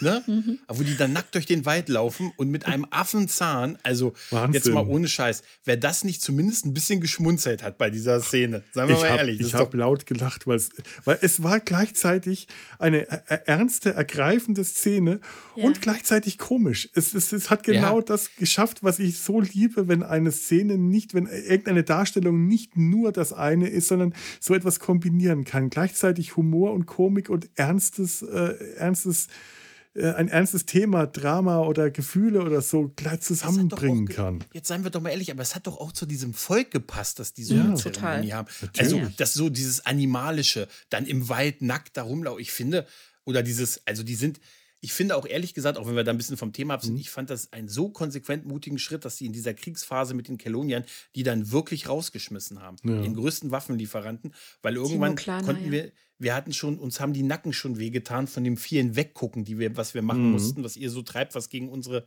eine Grundsätze verstößt. Ja, und dass sie das dann da. Ich finde, das ist auch ein Statement. Ja. Und Total. ich konnte Dolly Parton hören und ich finde immer gut, wenn ich Dolly Parton, seitdem höre ich Dolly das Parton. Das finde ich auch irgendwie. stark, wie sie die da eingebunden haben und dass sie dann auch tatsächlich dann äh, ja. später auch mitspielt. Ne? Ja, aber ja, das ist so tatsächlich, ne, also wenn gegen, gegen, wie sagt man da, also Menschenrechte kann man es ja nicht nennen, aber äh, sagen wir mal so, das ne? Äquivalent. Ähm, genau, wenn also gegen Grundwerte in der mhm. Vereinigung mhm verstoßen wird, ne, dass man dann trotzdem halt, auch wenn es so schwer fällt, man eigentlich eben die als Waffenlieferanten braucht gegen die Kelonia, dann trotzdem konsequent ist und irgendwann den Schlussstrich zieht und sagt, nee, so können wir nicht, wir können nicht mehr weggucken. Das finde ich sehr, sehr stark, ja. Wollen mhm. wir nochmal zurück zu Isaac oder mhm. habt ihr ja, da ja. gerade noch was? Ja, ja, doch, doch, doch. Ja, ja, bitte. Absolut. Also interessant ist ja in dem Moment, wo ähm, Dr. Finn ähm, Isaac fragt, ob sie zusammen mal ausgehen wollen und ja dann tatsächlich äh, zu diesem Konzert gehen und alle kriegen es halt mit, ne, im Vorfeld schon. Isaac bereitet sich ja vor und fragt hier und dort und was soll ich denn machen und wir haben ein Date und wie geht denn das eigentlich? Und er kriegt die unmöglichsten Tipps und ist natürlich total bescheuert. Ne? Lamar darf oh. keine Tipps mehr geben. Nein. Wie sie ihn zusammenfaltet im Maschinenraum mit diesem langen Weg zu ihm, um ihn dann anzuschreien. Das ist so. Und er, ich sag da nichts mehr. Wie, das ist, ey, komm, das, also, ja. was funktioniert? Ich finde, das, das zumindest ist gut geschrieben. Ja, ja. Total. dieser lang, lange Weg, diese Treppen hoch und hinten immer diese. Auf jeden Fall, das ist alles gut geschrieben, auf jeden Fall. Ja. Ähm, die, und aber generell, ne, also wie er dann da steht, er hat sich dann tatsächlich was, also er hat ja eigentlich, ist ja dieser er hat ja diesen silbrigen Körper, ne, wo man nicht weiß. Also es ist ja einfach nur sein Körper. Er ist ja quasi nicht nackt oder angezogen. Er ist ja einfach so, wie er ist. Und äh, dann hat er eben so ein hellblaues Hemd und so eine beige Hose an. Und man denkt sich so, oh mein Gott, das sieht so komisch aus. Ne? Mhm. Einfach oben drüber gezogen und steht dann da mit einem fetten Blumenstrauß. Und sie ist total fasziniert. Was passiert da jetzt gerade? Ne? Und dann gehen sie zu dem Konzert und dann noch essen in einer, aus so einer quasi äh, holographischen Nachbildung mhm. von einem Restaurant, das sie gerne mag und so. Aber es funktioniert halt irgendwie nicht so richtig. Und dann ähm, Ähm, ja, dann ist halt so die Frage, ne, das kommt ja dann das Thema auf, ähm, beim nächsten Date, da projiziert er sich ja dann quasi auf seinen Körper einen menschlichen Körper obendrauf, ne, mhm. ne, sodass sie ihn halt eben anders sehen, wahrnehmen kann, ihm tatsächlich anders ins mhm. Gesicht gucken kann, seine Mimik anders lesen kann und ähm, sie ja dann tatsächlich auch direkt an dem Abend auch äh, miteinander schlafen. Und das heißt, es gibt einfach eine ganz andere Möglichkeit, äh, ja, im wahrsten Sinne der Interaktion. Und dann frage ich mich natürlich, ähm, wo ist, wo ist der, wo ist die Grenze zwischen sich verändern für jemand anderen oder, also ich denke schon, dass es ihm ja auch was gibt, dass er sich so verändert hat, also mhm. dass er mhm. einen neuen Körper quasi ausprobiert für die Interaktion mit ihr, mhm. für die Beziehung, für das, für das Miteinander mit ihr. Aber dann ist schon die Frage, wo fängt es an, sich für jemand anderes zu verändern? Und das ist ja dann in der dritten Staffel auch Thema, als dann in der Frage steht, lässt er sich operieren, damit er Gefühle empfinden kann? Und erst ist er ja komplett dagegen, weil er es ja total sinnlos findet. Was soll denn das überhaupt bringen? Was für ein Quatsch, ne? So.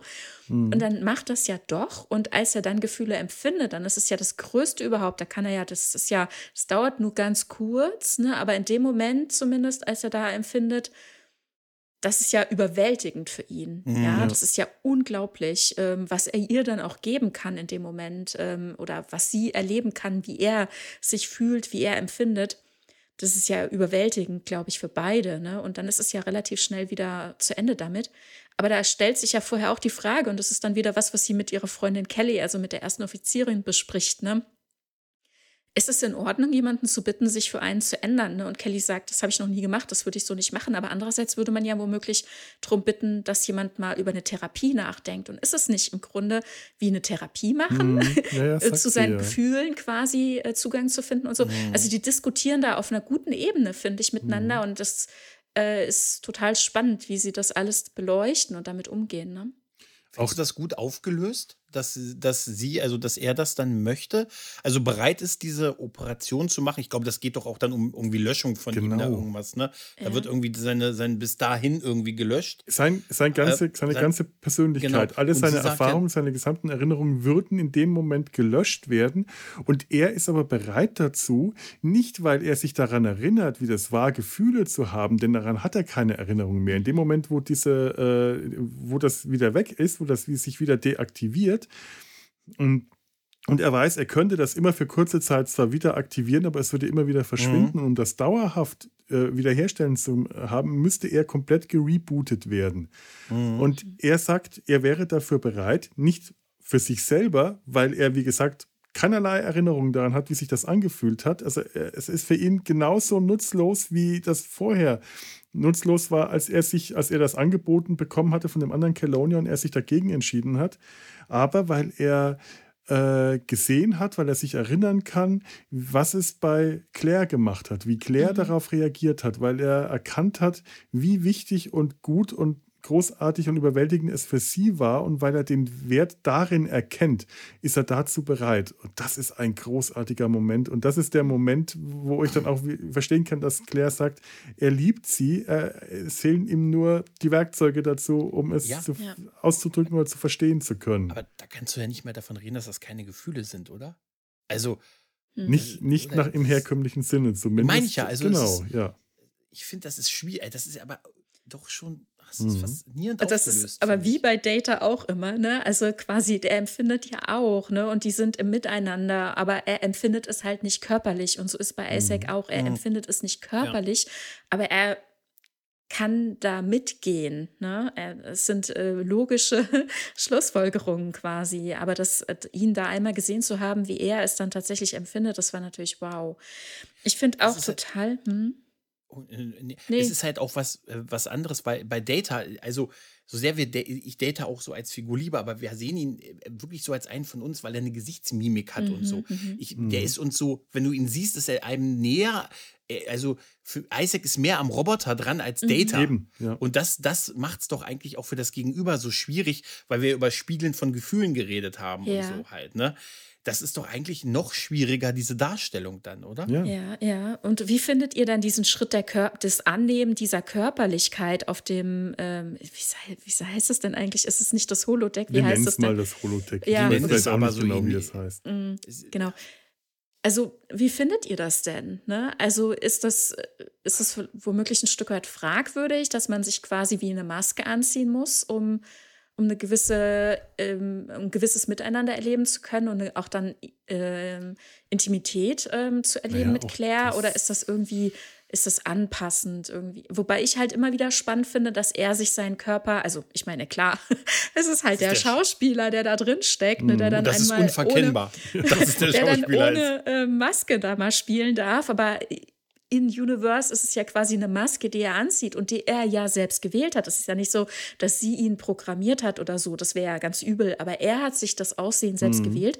Auch interessant, dass er sich als weißen Mann darstellt. Also auch interessant, dass er überhaupt ein Mann ist. Er, er weiß ich ja jetzt auch nicht. Ne? Mhm. Was sind denn Kelona eigentlich? Ähm, Kelonia. Aber ähm, er stellt sich eben als weißen Mann dar. Natürlich könnte man sagen, okay, hm, es ist halt der Schauspieler. Ne? Und warum ist es der Schauspieler? Es ist halt auch das Casting ist halt mit größter Wahrscheinlichkeit einfach ein weißer Mann, außer man denkt aktiv drüber nach, dass es auch eine Frau oder eine Person of Color sein könnte oder beides. Mhm. ähm, also oder, meinst du ähm, also, also aber ich finde halt interessant, ne, dass halt in Universe, dass er sich für einen weißen Mann entscheidet, weil er datet eine schwarze Frau. Mhm. Ne? Also meinst du, es wäre besser gewesen, nicht den Schauspieler zu nehmen für die nee, äh, nee, für diese Szene, nicht. sondern einen, nein, nein. einen. Nee, ich finde es nee, super. Also niemand hätte das so gut darstellen können, weil man weil muss ja find, tatsächlich auch Isaacs also, Bewegungen also haben. Find, das, das, ist ja für die Immersion total. Eigentlich. Ja, ich auch, natürlich. Natürlich. Ich habe das überhaupt nicht gefragt, ganz ehrlich. Nee, ich weiß, was du, ich weiß, was du meinst, weil man häufig das ja so sieht, so, also häufig wird das ja dann so, so blöd sich das anhört, aber die schwarze Frau hat dann den schwarzen Freund und so, oder weißt du? Und dass sie, dass, äh, dass sie sich da für einen Weißen entschieden haben, der, ja, das ist dann so ein bisschen. Der steckt halt von der ersten Folge an in dem Kostüm. Das ist natürlich klar, das ist gesetzt. Ja. Ne? Und ich weiß, dass das aber ein ernstes umgekehrt. Ich weiß immer, dass das ein ernstes Thema ist, ein wichtiges Thema, aber mir kommt in so einem Moment dieser Gedanke überhaupt nicht. Ich sehe einfach nur zwei mhm. Leute. Ich habe das tatsächlich überhaupt ja, nicht. Ja, aber äh, jetzt, also ich muss gebracht. es leider mal so klass, äh, klar sagen. Ihr mhm. seid halt beide auch weiße Männer. Es ja, ist halt euer Standarddenken. Ne? Es ist die, es ist ähm, die erste Option, die in unserer Gesellschaft ähm, überhaupt zur Verfügung steht, ist der weiße Mann. Und so ist es ja halt jetzt hier hat sich halt auch automatisch so ergeben. Aber aus der Position Isaacs heraus, der eine schwarze Frau datet, hätte er ja eigentlich auch sich zum Beispiel zu einem schwarzen Mann machen können. Hat er nicht, aber, weil aber, er äh, natürlich von dem ja. Schauspieler, der nun mal weiß ist, gespielt wird. Ne? Aber ich habe damals ich, zum hm? Beispiel bei äh, Cisco und Cassidy jetzt genauso wenig an sowas gedacht. Das ist mir genauso wenig in den Sinn gekommen. Das sind einfach zwei Leute. Ich ja, aber das noch, ist tatsächlich das ein Thema in unserer Gesellschaft und das kommt daher, dass weiß, viele Leute da nicht drüber nachdenken, weil viele Leute eben weiße Männer sind. Das ja, hat damit zu tun. Aber ich finde es also, halt, wie gesagt, also, schön, dass er seine Logik Körperlichkeit bei, bei, selbst na, gewählt hat. Also nach der Logik hätte ich äh, bei, bei Cisco und Cassidy Yates aber stutzen müssen. Habe ich aber nicht. Weil für irgendwie nee, das genauso nee, selbstverständlich. Nee, nee, eher anders. Ich glaube, das eher, ja, ja, weil das, also ich glaube, es wäre auch schwer gewesen. Du hättest ja auch einen Schauspieler finden müssen, der dann diese Bewegung so nachstellen kann.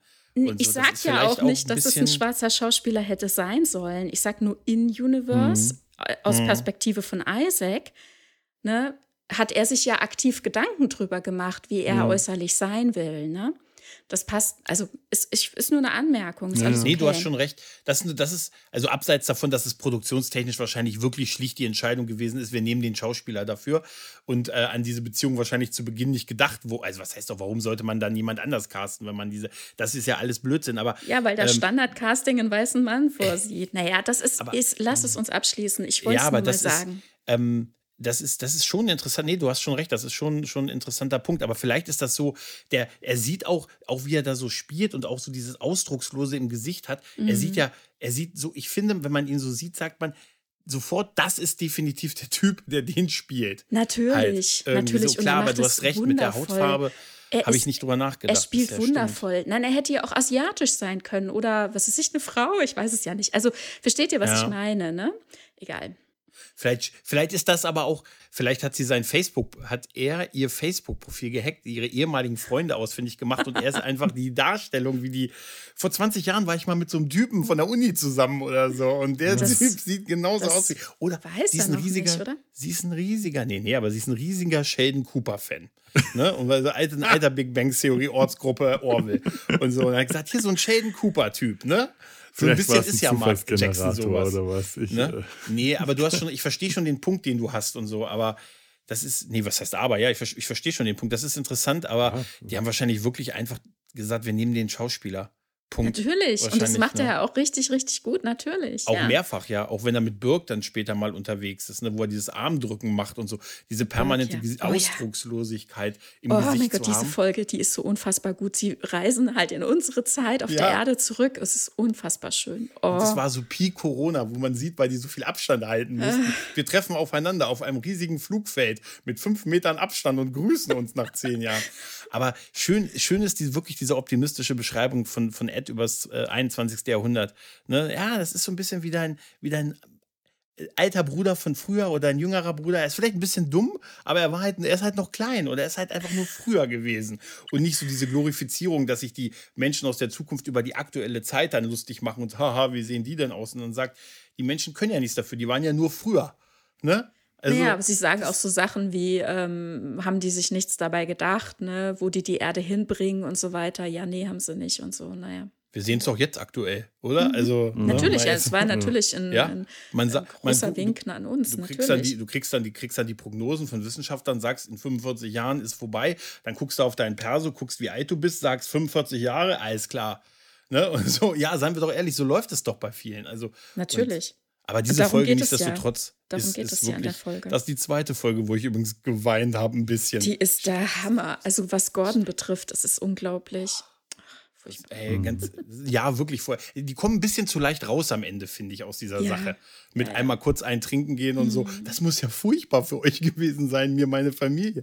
Aber es ist ein anderes Thema. Aber es sind schon, so im Mittelfeld hat die Staffel wirklich Folgen, die sind sehr, sehr gut. Das, das muss man zumindest sagen. Also es ist schon bemerkenswert gute Folgen dabei gewesen. Auf jeden Fall. Ich ja. äh, vielleicht nochmal für die Hörerschaft, weil Gregor jetzt oh ja. gegenüber mir so ein bisschen das äh, verteidigen muss, weil wir vor der Aufnahme habe ich, Ach, weil ja. du die dritte Staffel so sehr gelobt hast und ich war halt am Anfang der dritten Staffel echt schwer enttäuscht. Ich finde, die startete wirklich schwach. Also, obwohl ich natürlich den Handlungsstrang um Isaac wahnsinnig gut finde, ist ansonsten finde ich das wirklich, also war ich enttäuscht. Nach der, nach dem nachdem die zweite Staffel so stark ähm, geworden war. Ne? Aber hinten raus wird es auf jeden Fall in der dritten Staffel auch besser für mich. Das nur dazu. Also du musst sie nicht verteidigen, alles gut, ich mag es auch sehr. Kauf mir sie auf Blu-ray, wenn sie draußen ist. Irgendwann. ja, ja. Ja, ja. Aber es ist, ähm, es ist wirklich eine, eine sehr, sehr faszinierende Figur, in der wirklich viel drinsteckt. Ja. Im wahrsten Sinne des Wortes. Später, wie gesagt, diese, wir sehen ja Mark Jackson mehrfach dann noch in so Szenen, in so Darstellungen und so. Und äh, ich finde das auch wirklich, äh, das äh, ist auch immer gut für einen Gag geeignet, aber ich finde das einfach unfassbar, wie der das spielt. Also mhm. dieses Ausdruckslose musst du erstmal so hinkriegen, dass du wirklich sofort sagst, das ist der Typ. Und gerade auch in diesem Konflikt mit Charlie Burke, finde ich, äh, auf, auf ihre Emotionalität, die auch verständlich ist und die mhm. Wut, die sie hat. Und das mhm. ist alles komplett verständlich mit dieser, mit dieser fast schon kühlen, aber er wirkt nie arrogant. Er wirkt deutlich mhm. einfühlsamer in den Antworten. Das wäre nicht der Isaac in der ersten Staffel gewesen. Stimmt, ja. ja, das, ja. das ist eine Entwicklung, finde ich. Und ja. die, das muss man auch erstmal schreiben können. Oder ja. Ja, so man, darstellen können. Ja, man merkt, dass er doch äh, soziale Konventionen auf seine Weise gelernt hat. Also äh, nicht direkt ja. Einfühlungsvermögen, aber Rücksichtnahme. Er hat äh, erkannt, dass äh, seine biologischen Kollegen und Freunde und, und Freundinnen und Kolleginnen ähm, Emotionen besitzen, dass die für sie wichtig sind und dass äh, er im Umgang damit gewisse ähm, Verhaltensformen einfach erlernt hat, um, äh, um, auf, um auf diesen Umstand Rücksicht nehmen mhm. zu können und dass das ja. wichtig ist. Und das heißt, es ist auf jeden Fall eine Sozialisierung hat stattgefunden. Ja. Das ist auch äh, wichtig. Und ähm, weil, weil wir äh, äh vorhin bei äh, der, der, der Beziehung zu Claire war und gerade eben auch nochmal Data ins Spiel kam, etwas, was Data zum Beispiel nicht bekommen hat, ist genau diese Entwicklung. Mhm. Data war, es ist ganz lang, er hat ja auch eine Entwicklung durchgemacht, aber ganz lang immer Status quo und dann kommt ein Sprung und dann geht es wieder zurück mhm. und dann kommt wieder ein Sprung. Und auf einmal hat er einen Chip, dann geht es wieder weniger. Und am Ende, jetzt ja. hat er Gefühle bekommen. Ähm, allein. Das hat der Erzählweise ja. ähm, geschuldet gewesen. Aber ne? allein die, die jetzt diese jetzt genau, hier. aber allein jetzt diese Beziehung zu Claire, weil das war damals, äh, äh, als als das als diese Folgen kamen, der äh, äh, Isaac und Claire gedatet haben, diese mhm. diese Geschichte auf dem Holodeck, das Essen, das Date und alles. Da dachte ich schon dran, Mensch, da muss man doch eigentlich mal eine Folge zu machen, weil mir damals der Vergleich war zu äh, der Folge, äh, war das Datas große Datas erste, erste Liebe, Liebe. Datas erste ja. Liebe in Theory. Story. Und ich das immer schade fand, dass mit dieser einen Folge dieses Kapitel für Data einfach abgeschlossen war. Dass der nie mhm. wieder versucht hat, vielleicht doch nochmal eine engere Beziehung zu einer anderen Person aufrechtzuerhalten, mhm. als einfach nur Freunde und Kollegen. Äh, aber dass diese Liebesbeziehung so eine eher eine eigenartig, ich würde schon fast sagen, verkrampfte Nummer damals war für eine Folge und danach hören wir und sehen wir nie wieder was davon, von seiner Freundin nie wieder und generell nicht mehr. Und bei Isaac zieht man das wirklich durch. Man zieht diese ganze Geschichte durch. Man hört nicht einfach an einer Stelle auf, hat nicht geklappt, jetzt ist gut, jetzt machen wir mit was anderem weiter, sondern da wird die Geschichte fortgeführt. Ja. Bis hin zur Hochzeit. Allein. Der Hammer. Auch so eine ja, schöne Sache. Diese ja. dritte Staffel hätte mhm. jetzt ähnlich für mich wie jetzt bei Picard, das war auch wie so ein Abschluss äh, gebracht. Sollte jetzt die Serie nicht verlängert werden, und ich hoffe sehr, mhm. dass sie verlängert wird, oh, ja. aber auch dann wäre jetzt mit der letzten Folge der dritten Staffel, mit dieser Hochzeit und mit diesem Abschluss und mit dem Lied, das Gordon dann auf der Hochzeit spielt. Das so ein, äh, ich habe den Text schon wieder vergessen, aber es ist einfach so ein schönes Lied. Es ist ja. so ein Aufbruchslied, aber es ist auch hier wieder, hat, ist so eine runde Sache. Diese mhm. drei Staffeln ja. sind eine runde Sache, in sich abgeschlossen mit einem offenen Ende, dass es weitergehen kann. Mhm. Dass das, falls es aber nicht weitergeht, ich komplett glücklich wäre, ja. wie diese drei Staffeln in sich geschlossen äh, ein, ein, ein, ein, ein Ende irgendwie gefunden haben. Ja, ja. Ich finde das auch total stark, ne? wie dann mhm. eben die Beziehung zwischen Claire und Isaac ähm, dann ja, also ich meine, die war natürlich dann getrennt, ne? Und mhm. er, wie, wie heftig das dann gewesen sein muss, als er sich abgeschaltet hat. Ne? Also er hat ja tatsächlich mhm. auch Abschiedsbrief äh, geschrieben, also aufgenommen ne? und hat nochmal dafür gesorgt, ähm, dass für alle gesorgt ist, ne? hat nochmal ähm, alles quasi abgearbeitet, was abzuarbeiten war, sich um alles gekümmert, was noch so war und dann hat er sich abgeschaltet und wie unfassbar, ne? wie unfassbar und wie ähm, dann den anderen erst ähm, gewahr geworden ist, ne? wie das quasi für ihn auch war ja, im mhm. wahrsten Sinne, wie er sich ja. da gefühlt haben muss, wie ich mit ja ihm umgegangen Hinsicht, wurde. Ne? Äh, äh, immer interessant, dass Claire irgendwann dazu übergegangen ist, an Stellen, wo sie ihn fragen will, wie fühlst du dich dabei? Mhm. Dann stutzt und dann äh, nochmal einen Schritt zurückgeht und äh, mental und sagt, was denkst du darüber? Mhm. mhm. Ja, ja, mhm. ja, Schön, ja weil wir vorhin nochmal als letzte Folge die, diese Hochzeitsfolge, auch schön, dass sie sich fürs Finale der Staffel so eine Folge nehmen, so ein ja. bisschen wie bei DS9, wo man in der letzten Folge ja auch eher so ein bisschen, ne, auch wieder so eine Hochzeit und wir, ne, mhm. wir verabschieden die Figuren so ein bisschen und wir sind eigentlich, der eigentliche große Konflikt ist erstmal die Folge davor gewesen. Ja. Ähm, übrigens schön, dass die letzte Folge Zukunft unbekannt heißt. Es ist auch, ja. also ist auch mhm. geil. Mhm. Äh, auch da zum Thema noch ähm, Empathie und wie sich äh, Isaac entwickelt hat. Ich sage nur, die Hochzeitsrede von Bortus. Wo er dann da vorne sich hinstellt und mit einer Inbrust von den vielen Opfern erzählt, die Isaac war. Wie Isaac ihn aber unterbricht und ihn sagt, ja, könnte Malloy, könntest du bitte übernehmen? Danke. Ne? Aber, also, weil, ja. aber weil Isaac hat einen Anstupser von seiner Frau gebraucht. Ja, ja, das ist total niedlich. Mhm. Man, das ist mir jetzt erst aufgefallen. Sie macht einmal so zu ihm, so ein bisschen so an. Und wie er es dann aber unterbricht, weil er versteht dieses Signal von ihr, ja. dass sie ihm und der alte Isaac, ich sag mal so der zweite Staffel Isaac oder so mhm. noch, der hätte das durchlaufen lassen, weil das sind einfach Fakten, die da aufgezählt ja. werden. Mhm. Er hatte so und so viele Opfer zu verantworten und er hat uns verraten und er hat, das sind alles Fakten Fakten. Du willst jetzt nicht unbedingt hören, kurz vor nach deiner Junggesellenfeier und so, aber das sind alles Fakten. Der alte Isaac hätte es laufen lassen und gesagt, das ist doch, und das ist doch alles wahr. Und ja. wie er dieses, diesen kleinen Stupser von Claire verstanden mhm. hat und ihn unterbrochen hat und dann den Wechsel zu dem deutlich sozial verträglichen Malloy ja. gemacht hat, der dann die, ja, es war ja mehr ein Roast als eine Hochzeitsrede. Und das, das ist, das ist so ein Peak Entwicklung, finde ich, von der mhm. Figur, ja. die wir dann am Ende sehen. Ja. Und überhaupt die Notwendigkeit, ja. überhaupt die Notwendigkeit einer Ehe einzusehen. Eben. Also, nie, ja, ja. Not, also Notwendigkeit ist blöd gesagt. Also, aber Nein, aber dass er das, dass er da genau, dass er das in Erwägung zieht, genau. Und ähm, wie die beiden generell ne, wieder zusammenfinden, als er wieder aktiviert werden konnte und ähm, diese Entwicklung, da die dann dahin führt, dass er ähm, um ihre Hand anhält, genau. Und am Anfang der Folge, als er die Hochzeit ja dann quasi planen muss ähm, und es ihm ja quasi egal ist, wer sein Best Man ist, ne, wer dann zum Beispiel eben diese Rede hält und so weiter. Ne? Und Meloy äh, ist ja da Geht im halt Konflikt, ne? Er wollte es ja unbedingt machen und irgendwie Isaac war da so gleichgültig und dann hat es sich halt dummerweise so ergeben, dass es jetzt Bortus ist und ne, als er dann halt einsieht. Geld halt ne, witzig auf meiner Heimatwelt. ja, Geld halt witzig super. auf meiner Heimatwelt. Übrigens ähm, zum Thema äh, dieser Heiratsantrag an sich, äh, er begründet es ja am Anfang des Antrags, also er nennt ja, sie ist ja ganz überrumpelt davon, dass er das macht. Und mhm. da sagt er unter anderem auch mit der Versorgungsleistung, die er für ihre Kinder bringen kann. Oh ja, mein Gott. Und jetzt mal ohne Witz. Also er, damit fängt er an, das ist jetzt nicht böse gemeint, er fängt damit nur an und sagt, ja. ich werde sehr lange leben, ich werde nicht krank, ne? Äh, ich werde, die Arbeitskraft wird erhalten bleiben bei mir. Ich bin also durchaus in der Lage, deine Kinder zu versorgen und zu beschützen. Und deine und Kindeskinder. Ein, ein Leben. Und, und ja. deine Kindeskinder und deren Kinder und deren Kinder.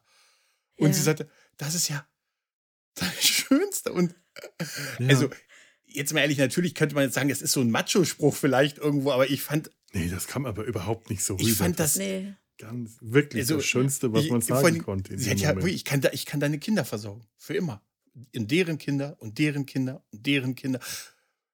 Oder? Ich ja. meine, ja. Das, fantastisch, oder? Ich glaube, er macht dann noch mehr. Er sagt dann noch mehr. Moment. Er sagt dann, glaube ich, noch mehr. Ja. Aber das ist dieses das Commitment, dieses diese äh, ja. gegenseitig füreinander Dasein. Wenn er mhm. äh, quasi, wenn er auf, auf Kalon anruft und äh, Kalon Primary äh, einlädt, kommt ja von K äh, Primary erstmal die Frage äh, Ehe, was das sei und was der Zweck davon ist. ja. Und dann erklärt äh, ähm, Isaac ihm und Primary versteht das erstmal falsch, sie haben dich versklavt. und, und das sagt Lamar auch. Und, hat er gesagt. Und, ja, von äh, dem holt man aber Isaac, kein Rad mehr ein, haben wir schon gelernt. Ja, und Isaac erklärt ihn aber nein, es ist eine gegenseitige Verpflichtung. Ja. Und das Interessante ist, Kalon Primary versteht das sofort. Der ist, ja, beide. Das ist ja, das ist ja eigentlich, was er vermutet, nämlich dass ähm, Isaac in den Dienst der Finn-Familie eintritt und damit wieder sein altes Sklavendasein aufnimmt. Das ist ja quasi die Befürchtung. Das hätte jetzt in jedem anderen äh, Serienuniversum wahrscheinlich wieder den Krieg auslösen können, weil. Mhm ähm, sofort äh, vermutet wird, oh mein Gott, du, du bist wieder versklavt worden, sie haben es wieder getan. Und weil Isaac, mhm. aber weil sie beide Kelonia sind und sie beide einfach nüchterne, pragmatische Logik folgen, kann Isaac ihm versichern, nein, das ist nicht der Fall. Es geht um eine gegenseitige, beiderseitige Verpflichtung. Und der andere akzeptiert das einfach.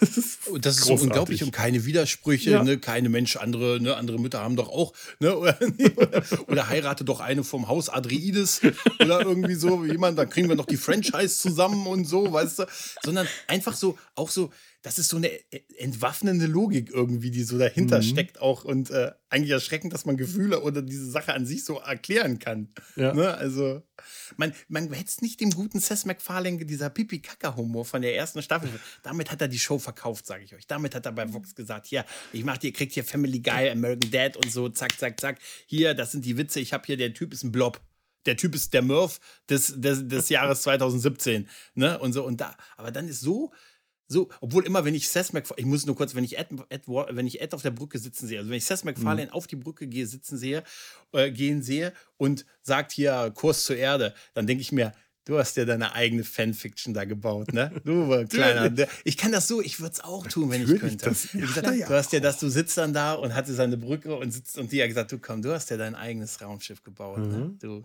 das ist, der hat sein Fandom, sein, sein, sein Fan-Dasein, sein eigenes Cosplay, sein eigenes LARP zu einer Fernsehserie ja, gemacht. Absolut, das ist sowas so ein bisschen. Mhm. Also, obwohl es wirklich mehr ist, muss man, muss man schon sagen. Es, es findet seine eigen, absolut eine eigene Identität. Natürlich, natürlich. Diese Serie, da, das, ist, da ist was ganz anderes draus in Faxen, aber falsch zu sagen, es ist nur ein die ist ein 90er, 80er Jahre TNG-Klon oder so. Das ist es wirklich nicht. Nein, ich. da ist was ganz Eigenes draus gewachsen, was ganz Eigenes draus entstanden. Aber es stimmt schon, was du sagst. Mir geht das auch immer wieder so für einen kurzen Moment. Ich, fühle das auch jedes Mal. Denke ich, als er da, wenn, bei dieser Szene auch, da ist die, wenn, wenn nach der Dolly Parton-Szene, für die sie das Set mhm. dann extra in, im Wohnwagen bei ihr vors Haus gestellt hatten, weil sie wegen Corona das Grundstück nicht verlassen mhm. wollte.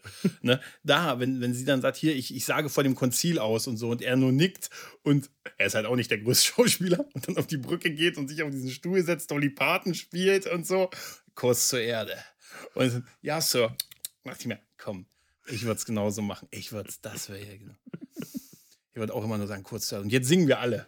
Los. Ach, das ist einfach so schön. Habt ihr alle die Petition unterschrieben, dass wir eine vierte Na, Staffel klar. haben? Äh, gut, sehr gut. Nein, das habe ich noch nicht. Was? Ich wollte es einfach nur sagen, damit jemand es in die Show Notes packt. Ja, ja, und damit, damit derjenige, möchte. der das in die Shownotes packt, auch noch unterschreibt. Gut, ja, gut, gut, gut, gut, dass du es gesagt hast. Ich mache das sofort. Wenn nicht, auch wenn es keine gibt, die Chance ist ja durchaus sehr wahrscheinlich, wäre es ein schönes Ende der Serie, muss man schon mhm. sagen. Ja, wie ich gesagt habe, ja aber der, ich wünsche mir natürlich, dass es weitergeht. Ich auch, ich auch. Aber wir haben einfach, einfach so ein. So gerade diese Figur hat einen unfassbaren Entwicklungsbogen hinter mhm. sich bekommen. Auch über, wir sind ja bei der Figur auch über Vergebung und Schuld und den Umgang damit und so.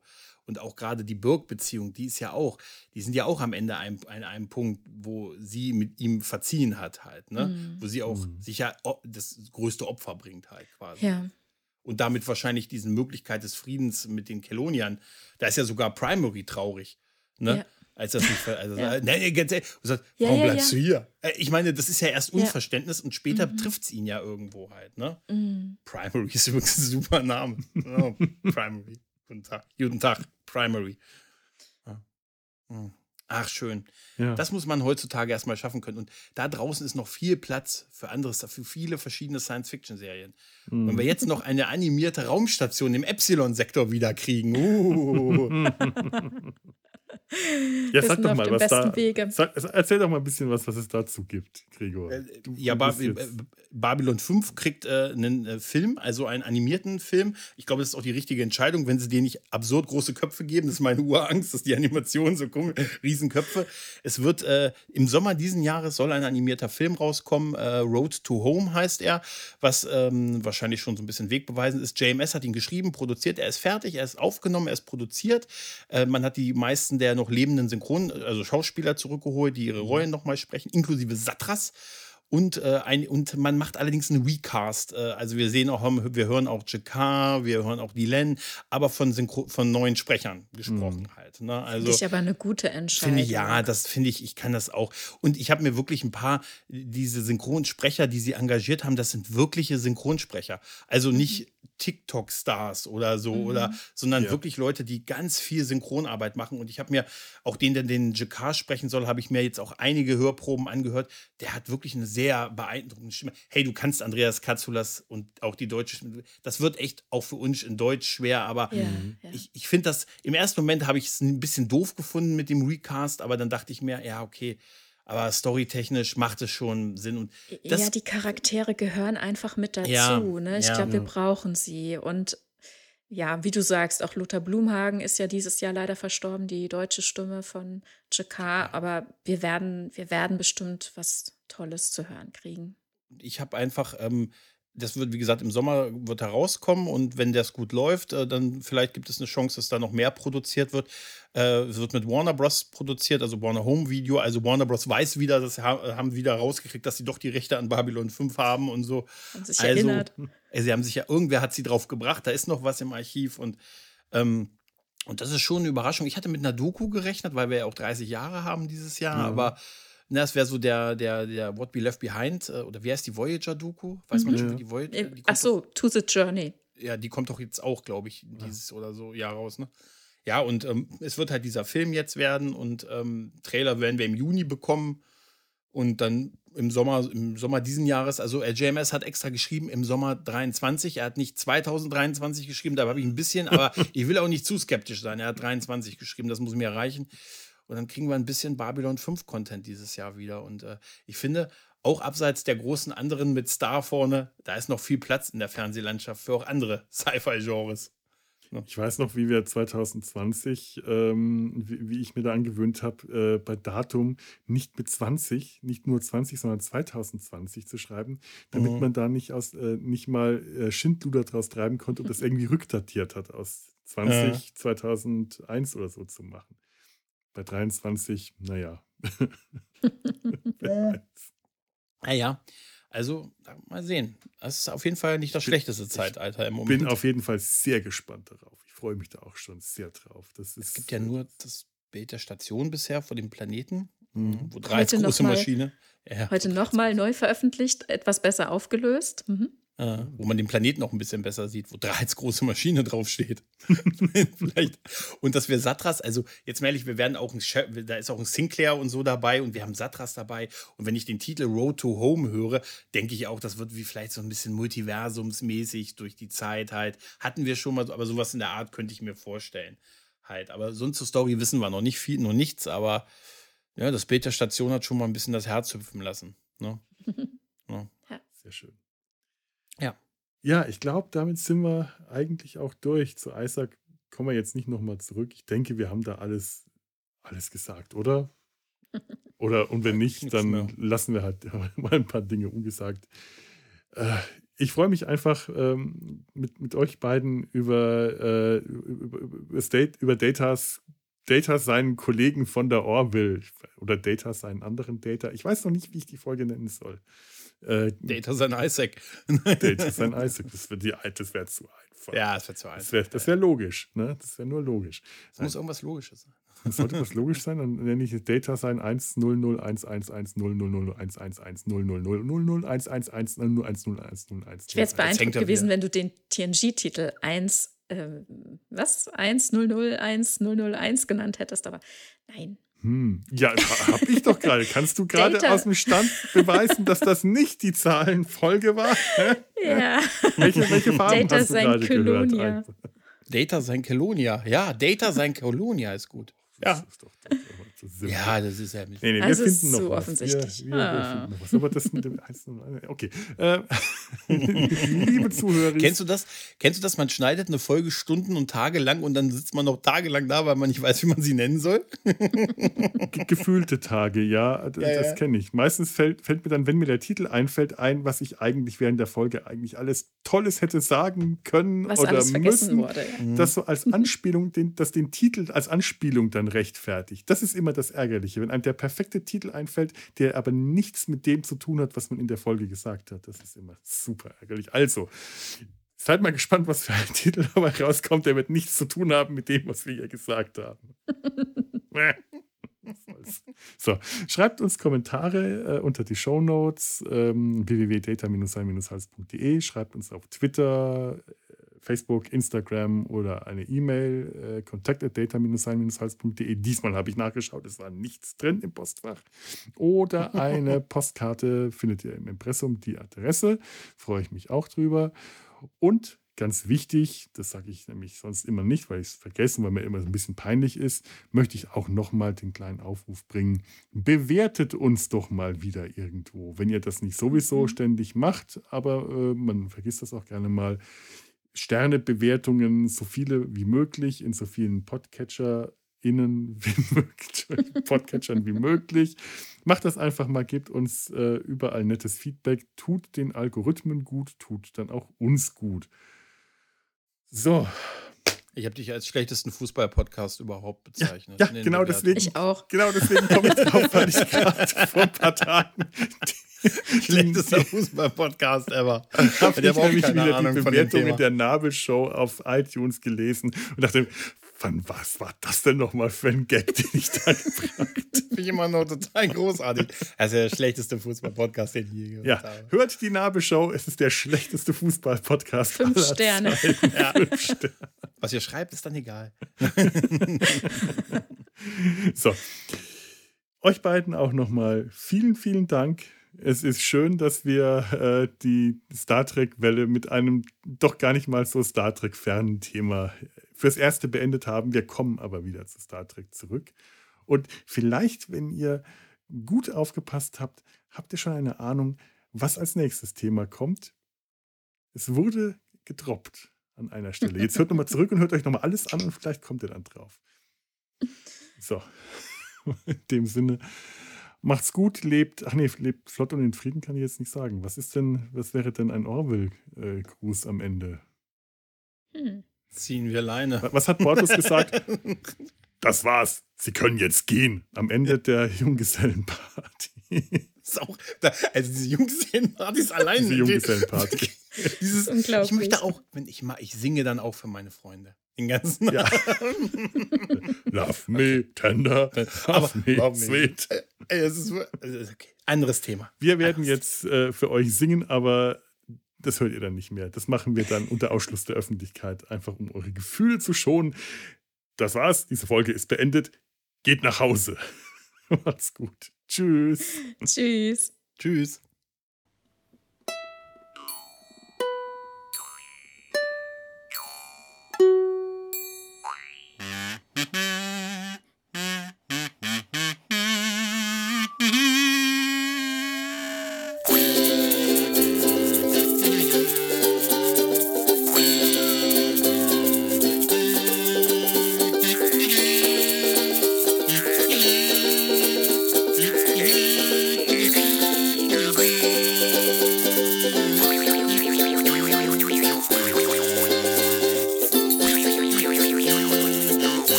Produktion des Podcast Imperiums.